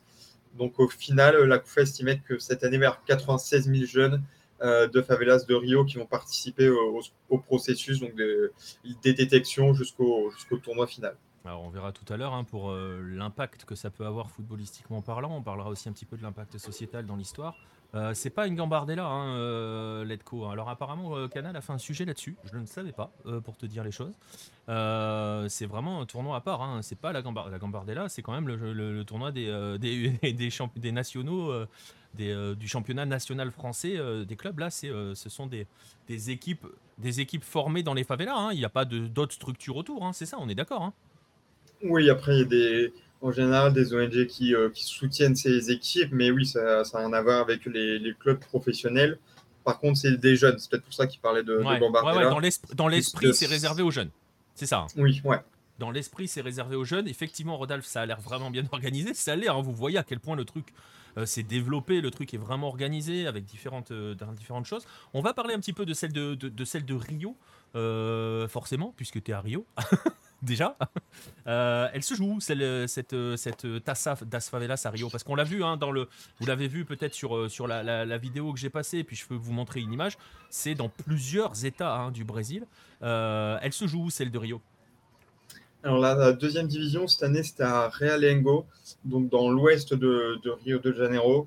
Euh, on parle souvent de la zone nord de, Rio avec beaucoup de, favelas qui sont, très dangereuses, mais dans l'ouest aussi il y en, a. Donc bah, c'est aussi logique que, ça joue dans, dans des quartiers un petit peu excentrés de, la zone sud mais ça joue à, Realengo, donc j'ai pas pu euh, y aller. Je voulais y aller euh, hier, mais euh, il y avait Flamengo Vasco aussi, donc j'ai ah dû faire un choix. et puis c'est c'est difficile aussi d'y aller en, transport. C'est vrai que c'est quand même une étape juste pour, pour y aller. mais donc il y avait le, le complexo d'Osapé qui participait aussi à ce tournoi de, de série B. Et c'est à Niterói, en fait, cette favela. Euh, donc Niterói, c'est la ville euh, de Rio, qui est bah, en face de la, au niveau de la baie de, Guanabara. Et donc, je voulais y aller, puisqu'en fait, le, le Consulado Fla Paris, donc le, groupe de supporters de, Flamengo à, Paris où je, participe, il y a, dans le côté des, des Consulados, il y a un, côté social. et donc, on soutenait l'ONG qui, qui, pardon, qui, qui, euh, qui soutenait l'équipe. En fait, il y a, plusieurs projets dans, dans On était allé euh, juste avant Noël pour donner des, habits et des aliments et puis aussi bah, rencontrer les, enfants. Et donc, euh, il y a aussi ce, projet social qui s'appelle Sociedade des Sportiva Juventud, donc qui est une, équipe où bah, il y a toutes les catégories de jeunes qui peuvent s'entraîner tous les jours et ceux qui ont représenté le, le complexo euh, de Osapé euh, pour, euh, pour la Tassa das Favelas. donc, ils ont perdu les, deux matchs. Comme il y a trois équipes par groupe, ça, va assez vite avec que deux matchs. ils ont perdu les deux, mais je suis, dans le groupe WhatsApp avec, avec les joueurs et ils étaient plutôt satisfaits de, de leur tournoi. Ça, ça, a été une belle expérience pour eux. Alors justement, tu parles, on, parlait un petit peu, voilà, de ce, cette dimension un petit peu sociale aussi. Euh, qu'il y a derrière, derrière ces projets-là. Euh, euh, ça n'a rien à voir avec le Mundialito de, des, Paul, des péruviens, hein, Nostromo, où là c'est un truc très très particulier. On en avait parlé, on en avait parlé sur Hello avec Romain on était, on est, on, est sur autre chose. On est sur des jeunes qui sont issus de ces, de ces zones, de ces quartiers, euh, de ces, enfin, je sais pas si on peut dire des quartiers, de ces zones euh, très particulières. Aussi parce que c'est aussi l'un des buts de cette compétition, euh, Marcelin, puisque on évoque aussi un petit peu hein, dès qu'on parle de, de, favelas, on parle forcément de, de violence. Enfin, il y a toujours cette image qui s'y accole. Et justement, cette compétition aussi.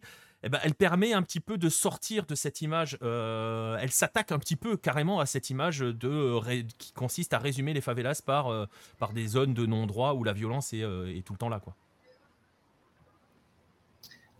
Oui, bah, la, donc, qui, organise ce tournoi, a aussi produit un, documentaire qui s'appelle Falcao Meninos do, Trafico, donc sur les, mineurs qui sont guetteurs dans, le trafic de drogue dans, tout le Brésil.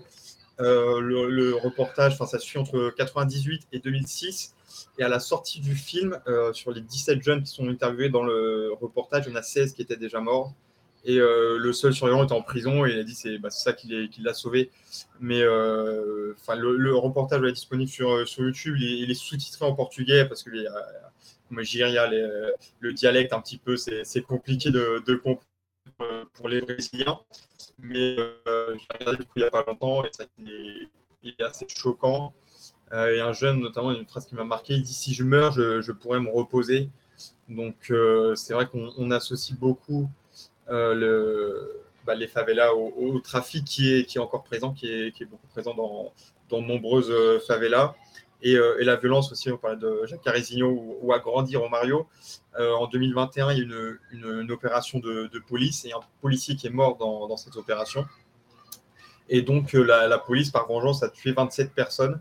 Euh, il y en avait seulement trois qui étaient recherchées pour, trafic de drogue. mais il y avait des personnes qui n'avaient aucun lien avec le trafic. Et juste ce, week-end-là, c'était vendredi, il y a le père de l'une des victimes qui est, mort d'une balle perdue lors d'une fusillade. Donc on, on, voit bah, qu'il y a beaucoup de, violence euh, dans, les favelas. Et euh, bah, la presse parle de, ces opérations. Et donc, pour ceux qui, n'habitent pas dans, la favela, il y a une image très négative euh, de la favela. Et pour certains, c'est juste le, trafic, la violence, et il n'y a rien de bon dans, la favela. Il y en a qui, pensent ça. Donc, c'est vrai que le, tournoi bah, permet de montrer une autre image de, des favelas. Et puis en plus, c'est vrai que pour les, pour les jeunes, c'est une opportunité incroyable puisque bah, peuvent déjà sortir de, de leur euh, environnement, euh, peuvent jouer contre, contre d'autres personnes. Et puis, euh, bah, par exemple, la finale de, de São Paulo en 2019, c'était joué au, au Pacaembu. L'année dernière, à Rio, c'était au stade Mossa Bonita à Bangou. Il y avait 10 000 spectateurs. Le tournoi est, retransmis à, la télévision. Donc, c'est aussi pour une, une vraie expérience qui, va les marquer dans, leur vie. Ouais, ouais, d'ailleurs, on a vu quelques images hein, du Pakambu avec cette finale de 2019. Et justement, tu évoques ces jeunes donc, qui sont sortis un petit peu de leur contexte habituel, hein, quotidien, j'ai presque envie de dire, qui voient autre chose. Et j'ai vu passer cette phrase hein, dans, le, dans, le chat, ça permet aux jeunes d'espérer par le sport. il y avait une question de Patrice justement.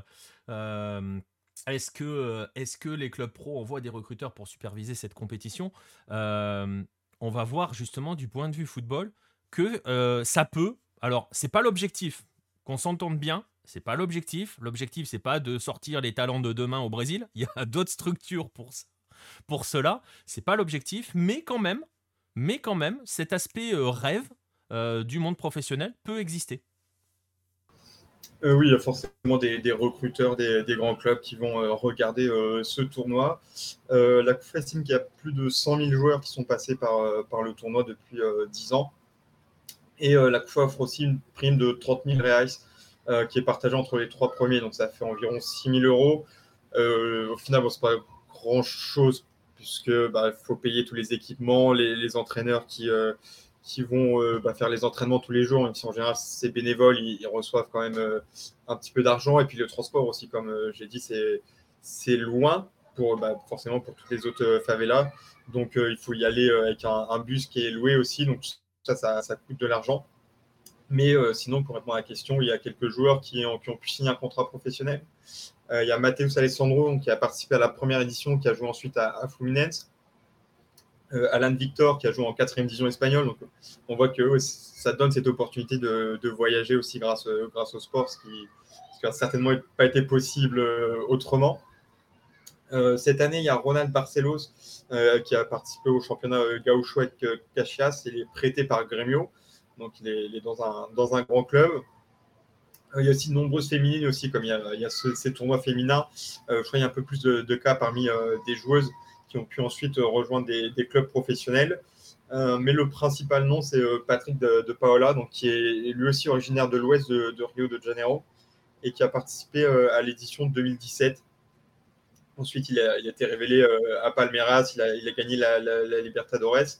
Et puis, il est revenu l'année dernière à Rio. Il était le, transfert le plus cher de l'histoire de, Botafogo. Euh, bon, il peine un petit peu encore à, confirmer euh, euh, au Botafogo. Il est blessé pour, pour 9 mois. Mais c'est quand même la belle histoire de, la Taça das Favelas. Et c'est un motif d'espoir pour bah, tous, ces, tous ces jeunes qui, qui rêvent d'une carrière professionnelle, puisque c'est un peu encore aujourd'hui l'une des seules façons de, de sortir de, ce milieu. Ouais, bah, toi qui as toi qui a bossé un petit peu avec ces, avec, avec, qui a croisé ces gamins-là, ils y pensent? C'est dans un coin de leur tête? Oui, oui, ouais, bah, as toujours, euh, même en qui, qui rêve d'être euh, professionnel, et ici c'est quasiment une nécessité en fait de, bah, de, ouais, de pouvoir euh, réussir grâce au, foot. Donc on verra, ouais, peut-être si on fait un point sur, sur Rossignol un peu comment ça se passe pour les, les détections et tout, ce que ça, existe, mais effectivement pour, les jeunes, oui, ils rêvent d'être pro parce que c'est un moyen de, sortir de la favela. Et, parce que ça devient, euh, au fil des années, parce que ça s'est installé, comme on l'a vu, hein, c'est extrêmement organisé, c'est diffusé à la télé et tout, c'est aussi devenu un élément, euh, une, voie euh, à utiliser. en dehors des voies, dans les essais des clubs et tout, tu peux véritablement te dire que c'est une voie qui va t'amener au, monde professionnel, où on n'a encore pas assez d'exemples. Il y a quand même assez peu d'exemples. Finalement, il y a tellement de joueurs. Et puis, euh, bah, c'est quand même euh, c'est des jeunes, mais euh, qui sont quand même 16-17 ans ou un peu plus. Donc, en général, ceux qui, qui vont se destiner vers, vers, une carrière professionnelle, ils ont déjà été repérés avant par, par les grands clubs. Ouais.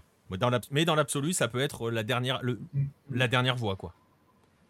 Oui, oui, on en a vu qu'il y, a quelques exemples où ça a été possible. Ouais, voilà. Donc ça s'appelle la Tassa das Favelas. Euh, ça se joue tous les ans. Euh, ça se joue un petit peu partout. Euh, je ne sais pas si c'est facile à suivre à distance cette compétition. c'est une bonne question. Tiens, tu vois, je suis en train de me la poser. Et je sais pas. on vous donnera des nouvelles hein, de, comment ça évolue. dès qu'on Il y a un compte Twitter qui parle des matchs, mais après, pour voir les matchs, je crois pas que ce soit retransmis les, ouais, bah les premiers matchs. Ouais, c'est ça. Donc, euh, donc voilà, euh, question de Rodolphe, est-ce qu'il y a un âge limite? Il y a un âge limite pour y participer? J'ai cherché, j'ai pas trouvé l'information. Voilà, ça répond, euh, ça répond à ta question. On a répondu à la question de Patrice aussi sur les joueurs qui sont passés par le tournoi. Et si Patrick de Paola finit à l'OL, franchement, moi je suis très très fan de ce joueur. Euh, donc, si on retrouve le Patrick de Paola de ce qu'on. Enfin, sur le potentiel, ça peut être très intéressant ce garçon quand même. hein. Ouais, il a, quelque chose aussi. J'aime, beaucoup son, style. Après, je sais pas si euh, s'il est fait pour le, foot moderne, mais ouais, il a, quelque chose vraiment d'intéressant. Donc voilà, bref, voilà, Tassa das Favelas, on voulait vous présenter euh, cela parce que parce que c'est aussi euh, une autre façon de bah, parce que c'est aussi les côtés positifs du football et ce à quoi peut servir le football Euh, et parce que vous voyez à quel point ce, phénomène est important et vous l'avez vu sur les images hein, euh, qui sont des images du- qui viennent de la chaîne officielle. Je mettrai je mettrai les liens et je mettrai le lien vers le site le, site web. Il y a aussi du monde hein, autour des, terrains hein, Marcelin. Dès le début il y a du monde autour des terrains. Oui, oui, après, euh, il a, bah, quand il loue un bus, je sais qu'il y avait des supporters du coup qui allaient suivre euh, l'équipe et ça, bah, c'est l'opportunité pour eux de, représenter la favela. Donc euh, les gens sont en général sont fiers malgré les, difficultés d'habiter dans, leur favela. Donc c'est une occasion de, montrer des choses positives de, la favela. Donc c'est suivi par les habitants. Donc voilà, juste une petite dernière question comme ça. Ils arrivent comment les gamins dans les, dans les, équipes sont assemblées comment? Il y a un processus de sélection ou comment ça marche? Euh, je sais pas euh, exactement. Bah là, du coup, pour Complexo do, do c'était les, les jeunes qui étaient déjà dans, dans un projet qui, euh, qui existe euh, séparément. Je pense que ça fonctionne beaucoup comme ça. Et puis après, il y a peut-être aussi des, des détections dans la favela pour, pour réunir l'équipe. Voilà, bref, donc c'était ça la, la Tassa das Favelas, c'est comme le dit Rodolphe, c'était un moyen un petit peu plus positif que la Colombie et c'est aussi parce qu'il y a aussi des choses positives qui se passent dans nos, euh, différents euh, pays et euh, c'est pour cela aussi qu'on voulait en parler dans ce 9-10. Je vais te remercier, Marcelin, euh, pour cela. On va passer à la toute dernière rubrique hein, de l'émission. Vous en avez, euh, vous en avez l'habitude. Vous savez vers quoi on va aller. On va aller vers les Golasso Hello. On va commencer par regarder celui qui s'est imposé euh, la semaine dernière. Ça c'était un, un but costaricain. C'est le but de Carlos Rivera. Et pour vous donner, pour rentrer un petit peu dans le détail, il a gagné grâce au vote Discord. Il manquait, il y avait franchement, il y avait il y avait deux voix d'écart. En fait, concrètement, entre les deux premiers, il y a deux voix d'écart. Elles ont été données sur le Discord. Et c'est grâce à cela que euh, Carlos Rivera s'est imposé euh, la semaine dernière pour être élu Golasso Hello euh, de la semaine dernière. Je vais vous proposer donc maintenant de passer à celle de cette semaine. Ouais, il est très beau ce but. Euh, vous allez voir que ceux de cette semaine sont plutôt pas mal. Voici la sélection. Si vous nous écoutez en replay, si vous écoutez sur les versions audio, je vous invite, comme je le fais toujours, à aller sur la chaîne YouTube. Il y aura cette partie-là extraite et il y aura euh, dans le 9-10 de la mission complète pour les voir et ça vaut franchement le coup. Euh, voilà, vous avez vu, il y a un but qui vient du Chili, il y a un but qui vient du Mexique que l'on a vu en direct euh, dans la soirée euh, nord-américaine de samedi, puisque c'est le but de la victoire des Rayados face à Tigres. Euh, le but de Thiago Almada avec Atlanta. Et le dernier nous vient du Brésil. Le dernier, voilà, bon courage. bon courage. Bref, c'est à vous de jouer. On a fait le taf. Voilà, on a fait la sélection. Maintenant, le plus dur, il est pour vous. Ça va se passer donc sur Twitter. Je vais lancer un sondage avec euh, les buts qui vous seront rappelés en réponse à ce sondage. Vous pouvez voter sur Twitter, mais vous pouvez aussi voter sur euh, le Discord de Lucarno Posé. Euh, voilà, vous pouvez aussi voter sur le Discord de Lucarno Posé. Vous pouvez d'ailleurs voter sur les deux, euh, que ce soit euh, sur, le, Twitter ou sur le Discord. Vous savez ce que vous voulez. Vous allez avoir une semaine pour élire le Golasso et on aura le verdict la semaine prochaine. Est-ce que le futur Ballon d'Or argentin Dixit Nico de la Rua sera le vainqueur du Golasso Hello? J'avoue que le coup franc, il est assez exceptionnel quand même. Euh, dommage qu'on n'ait pas parlé du Mexique parce qu'il y a eu deux classicos. Ouais, bah ça sera dans le compte rendu de la semaine, je pense notamment, euh, qui devrait arriver mercredi, il me semble. Voilà.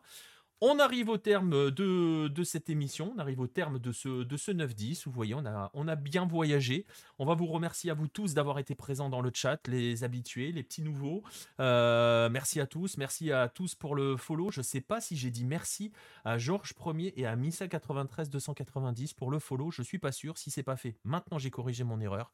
Merci à vous deux pour le follow. N'hésitez pas hein, à, suivre la chaîne, que ce soit sur, euh, sur Twitch, que ce soit sur YouTube, sur les autres. euh, les autres plateformes à venir nous suivre sur les réseaux sociaux, vous les avez vus passer au-dessus de ma tête toute la soirée, au-dessus de nos têtes toute la soirée. On va vous donner rendez-vous euh, samedi pour une soirée nord-américaine. Euh, J'ai pas encore vu l'heure, je sais plus quels sont les matchs. On en reparlera dans la semaine. Euh, on se verra aussi probablement dimanche soir pour euh, le prochain live de soirée sud-américaine. et puis sinon, sinon on se retrouvera lundi prochain. Merci hein, Pierre, t'es le dernier à être resté. Merci Pierre d'avoir été avec moi. merci Nico, merci à tous. Bonne soirée. Et on va vous retrouver donc pour un prochain 9-10 lundi prochain, 21h. D'ici là, ben, n'hésitez pas à mater plein de foot. Allez, bonne semaine à tous et à très vite.